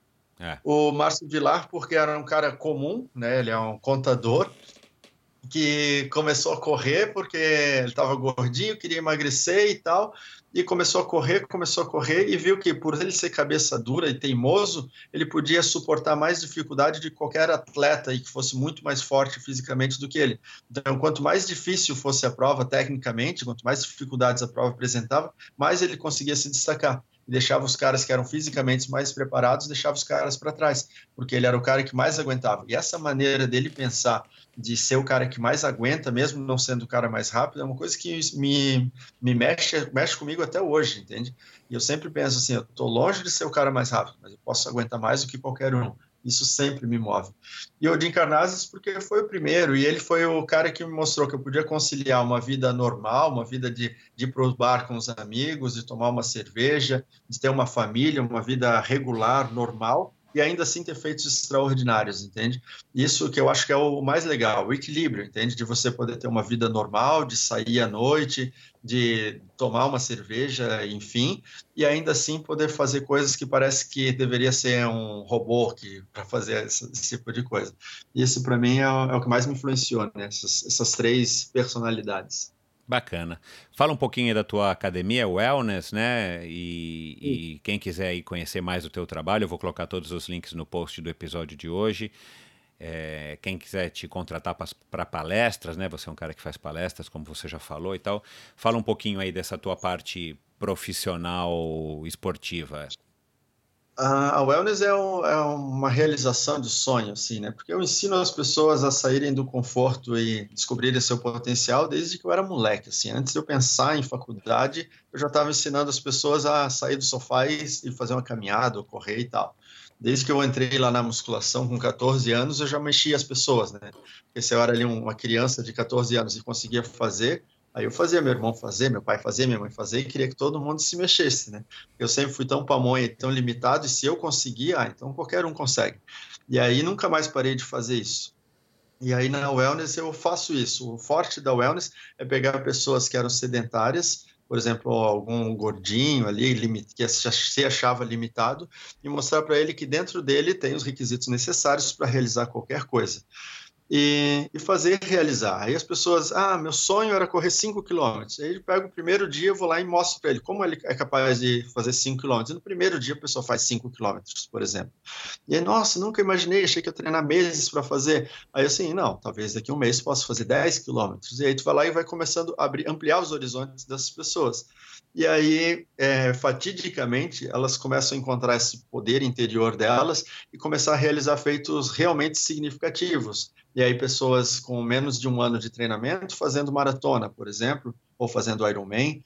E eu tenho uma, uma aluna que é, sempre falo, que é o meu case de sucesso, que ela com um oito meses de treino, ela saiu de, de 100, 120 quilos, foi para 90 e não sabia nadar, não tinha bicicleta e foi lá e fez um Ironman. Então é uma Uau. coisa que é extremamente impressionante, porque vem só de dentro da cabeça e o corpo simplesmente expressa isso. Ela fez, fez, fez devagar e tal, nadou devagar, pedalou devagar e correu devagar. Mas nesse período de tempo, nas condições físicas dela, foi realmente extraordinário. E eu tenho uma aluna que com menos de um ano de treino, ela saiu de, de corridas de 20 quilômetros de trail que ela fazia foi, fez a primeira maratona. Um mês depois da maratona, fez uma prova de 90 quilômetros. Depois, mais outro, dois ou três meses, fez uma prova de 24 horas. E ela se tornou a segunda melhor mulher do Brasil nas 24 horas, correndo 172 quilômetros. E, e, aí ela teve agora recentemente, em agosto, ela foi para a Áustria e ela ganhou uma prova na Áustria de 218 quilômetros. Chegando junto com os homens na corrida. E era uma corrida de, de e tal, percurso acidentado e tudo mais. E assim, ele saiu de uma vida normal, né, de funcionária pública e foi lá e bater e venceu uma prova no outro país, assim, se tornando o melhor do mundo na prova de 200 quilômetros, prova considerada mais difícil da Áustria. E tem outro rapaz que também treinou comigo e fazia só provas pequenas, meia maratona e 10 quilômetros, e aí com menos de também menos de um ano de treino, ele foi o terceiro melhor do Brasil nas 24 horas, correndo 185 quilômetros. E são feitos bizarros, né? Tem então... um, um, outro que fez um treino comigo de sete meses e ele corria 200 quilômetros por mês. E ele fez sete meses de treino comigo e ele venceu a, a Ultra dos Anjos ali em Minas Gerais e ele bateu o recorde da prova em três horas. Com Uau. sete meses de... com sete meses de treino. Ah, ele foi para 200. Ele falou assim: ah, eu queria só completar a prova. Eu falei: não, se tu treinar comigo, tem que terminar entre os três. Não, mas aí é muito difícil. Eu falei: não, vamos fazer e vamos ver o que a gente consegue.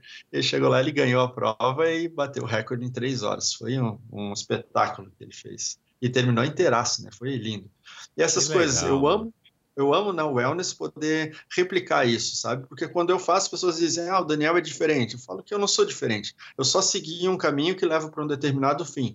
E qualquer pessoa, assim como o Sérgio falou para mim, se seguir aquele caminho vai atingir o resultado, as pessoas podem atingir o resultado que elas quiserem, desde que elas sigam o caminho, o caminho correto. Exato. Enfim.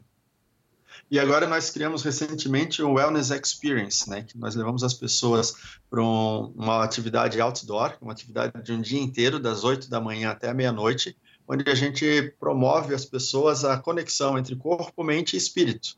E aí a gente consegue fazer com que as pessoas tenham, entendam isso exatamente, elas consigam praticar isso que eu estou falando, dessa expansão de consciência e esse desenvolver dessa força interior. Isso é um programa que a gente criou, a gente está indo agora para a quarta edição, e as pessoas continuam é, crescendo e florescendo e descobrindo que dentro delas elas são muito melhores do que elas foram até hoje. Isso é maravilhoso, assim, você perceber um florescer em pessoas de 40, 50 anos que estão se tornando jovens de 40, 50 anos porque estão descobrindo dentro de si um potencial que elas nunca imaginaram. Entende? Elas pensavam isso quando eram jovens de 20 anos e hoje com 40 e 50 estão podendo realizar. Isso é maravilhoso, de, é extremamente gratificante. E aí, Bacana. nas palestras que eu faço, eu falo, eu conto essa história e, e falo, tento empoderar as pessoas para que elas possam é, encontrar uma força para que elas não só é, se emocionem, se divirtam na, na, minha palestra, mas que no dia seguinte elas tenham vontade de colocar um tênis e sair da inércia e buscar aquele objetivo que elas tanto, tanto buscam.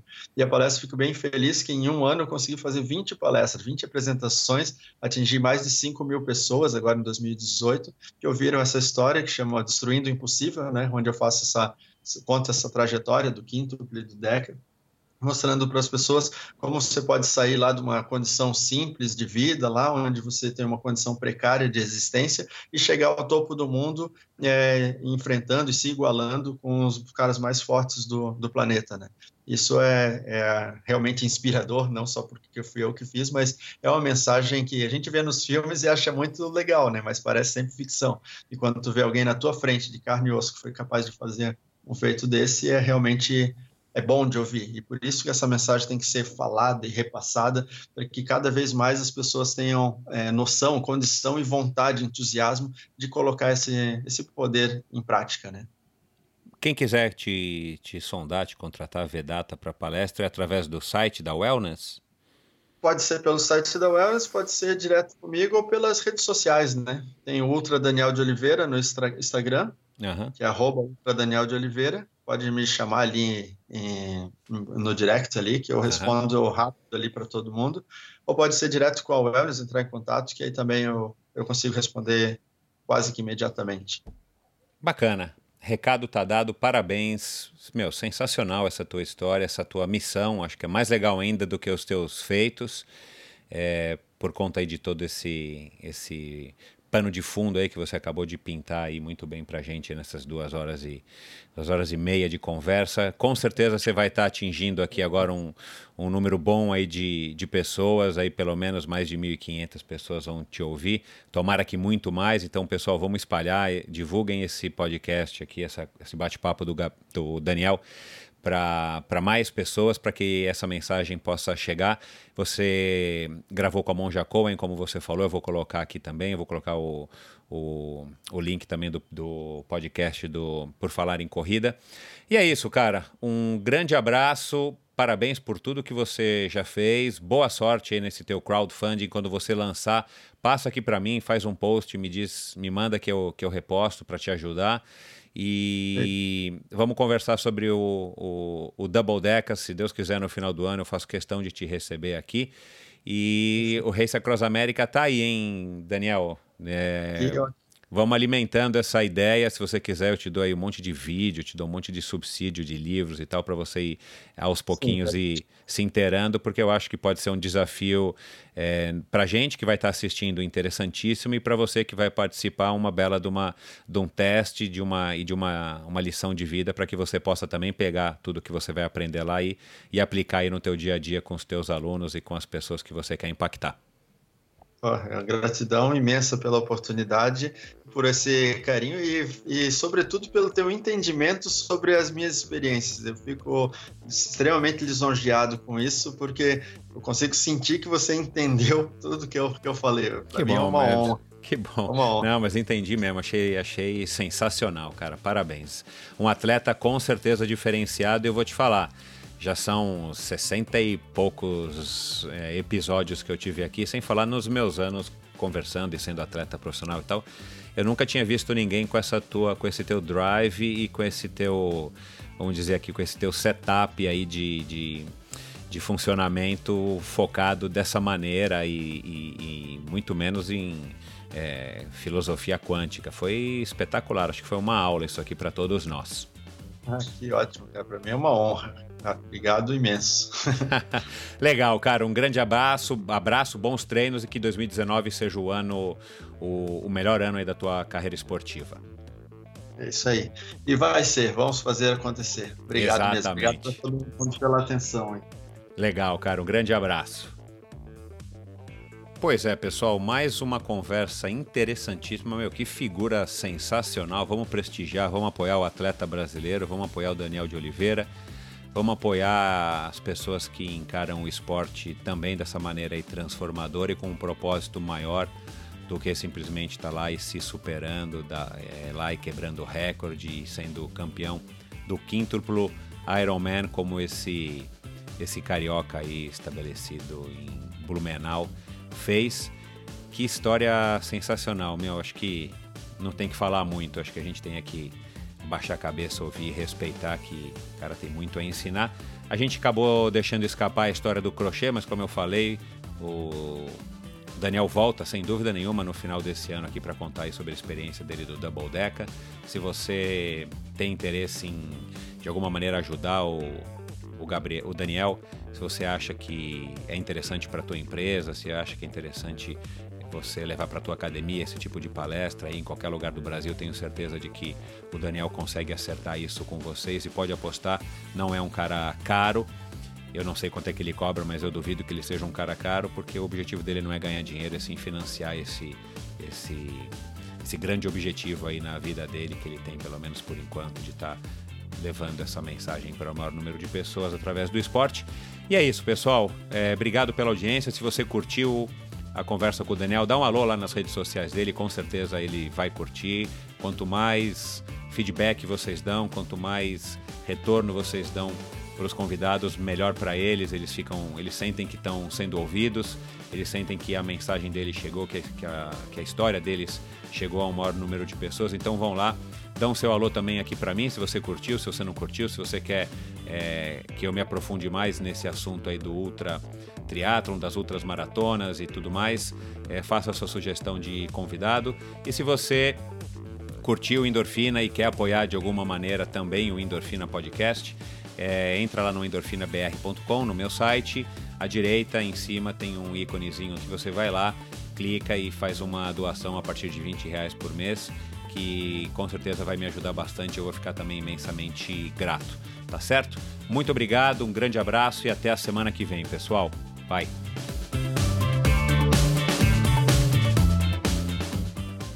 Este episódio foi um oferecimento de Bovem Energia, Você sabe como funciona o mercado de energia no Brasil?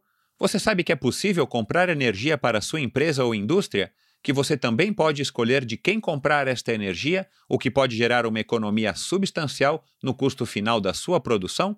Conheça então a Bovem Energia. A Bovem é uma comercializadora de energia que também presta serviços de gestão e migração. Assim como meus convidados, para a Bovem, energia é um assunto muito sério uma empresa sólida e confiável, com profissionais experientes e treinados para lhe oferecer agilidade no atendimento, robustez e competência na condução dos negócios. Saiba mais em bovem.com.br. B O V E N.com.br. De energia a Bovem entende. Obrigado por ouvir esse episódio do Endorfina. Acesse o endorfinabr.com, vá no post do episódio de hoje para conhecer um pouco mais sobre o meu convidado e alguns assuntos abordados em nossa conversa. Lá você ainda encontra todos os episódios do Endorfina e uma galeria de fotos da história do triatlon brasileiro. Se você curtiu, colabore assinando Endorfina na iTunes Store ou Spotify e compartilhando com seus amigos. Lembre-se de enviar suas sugestões, críticas e comentários através do perfil Endorfina BR no Instagram ou através do Endorfina com Michel Bogli no Facebook. Um abraço e até a semana que vem.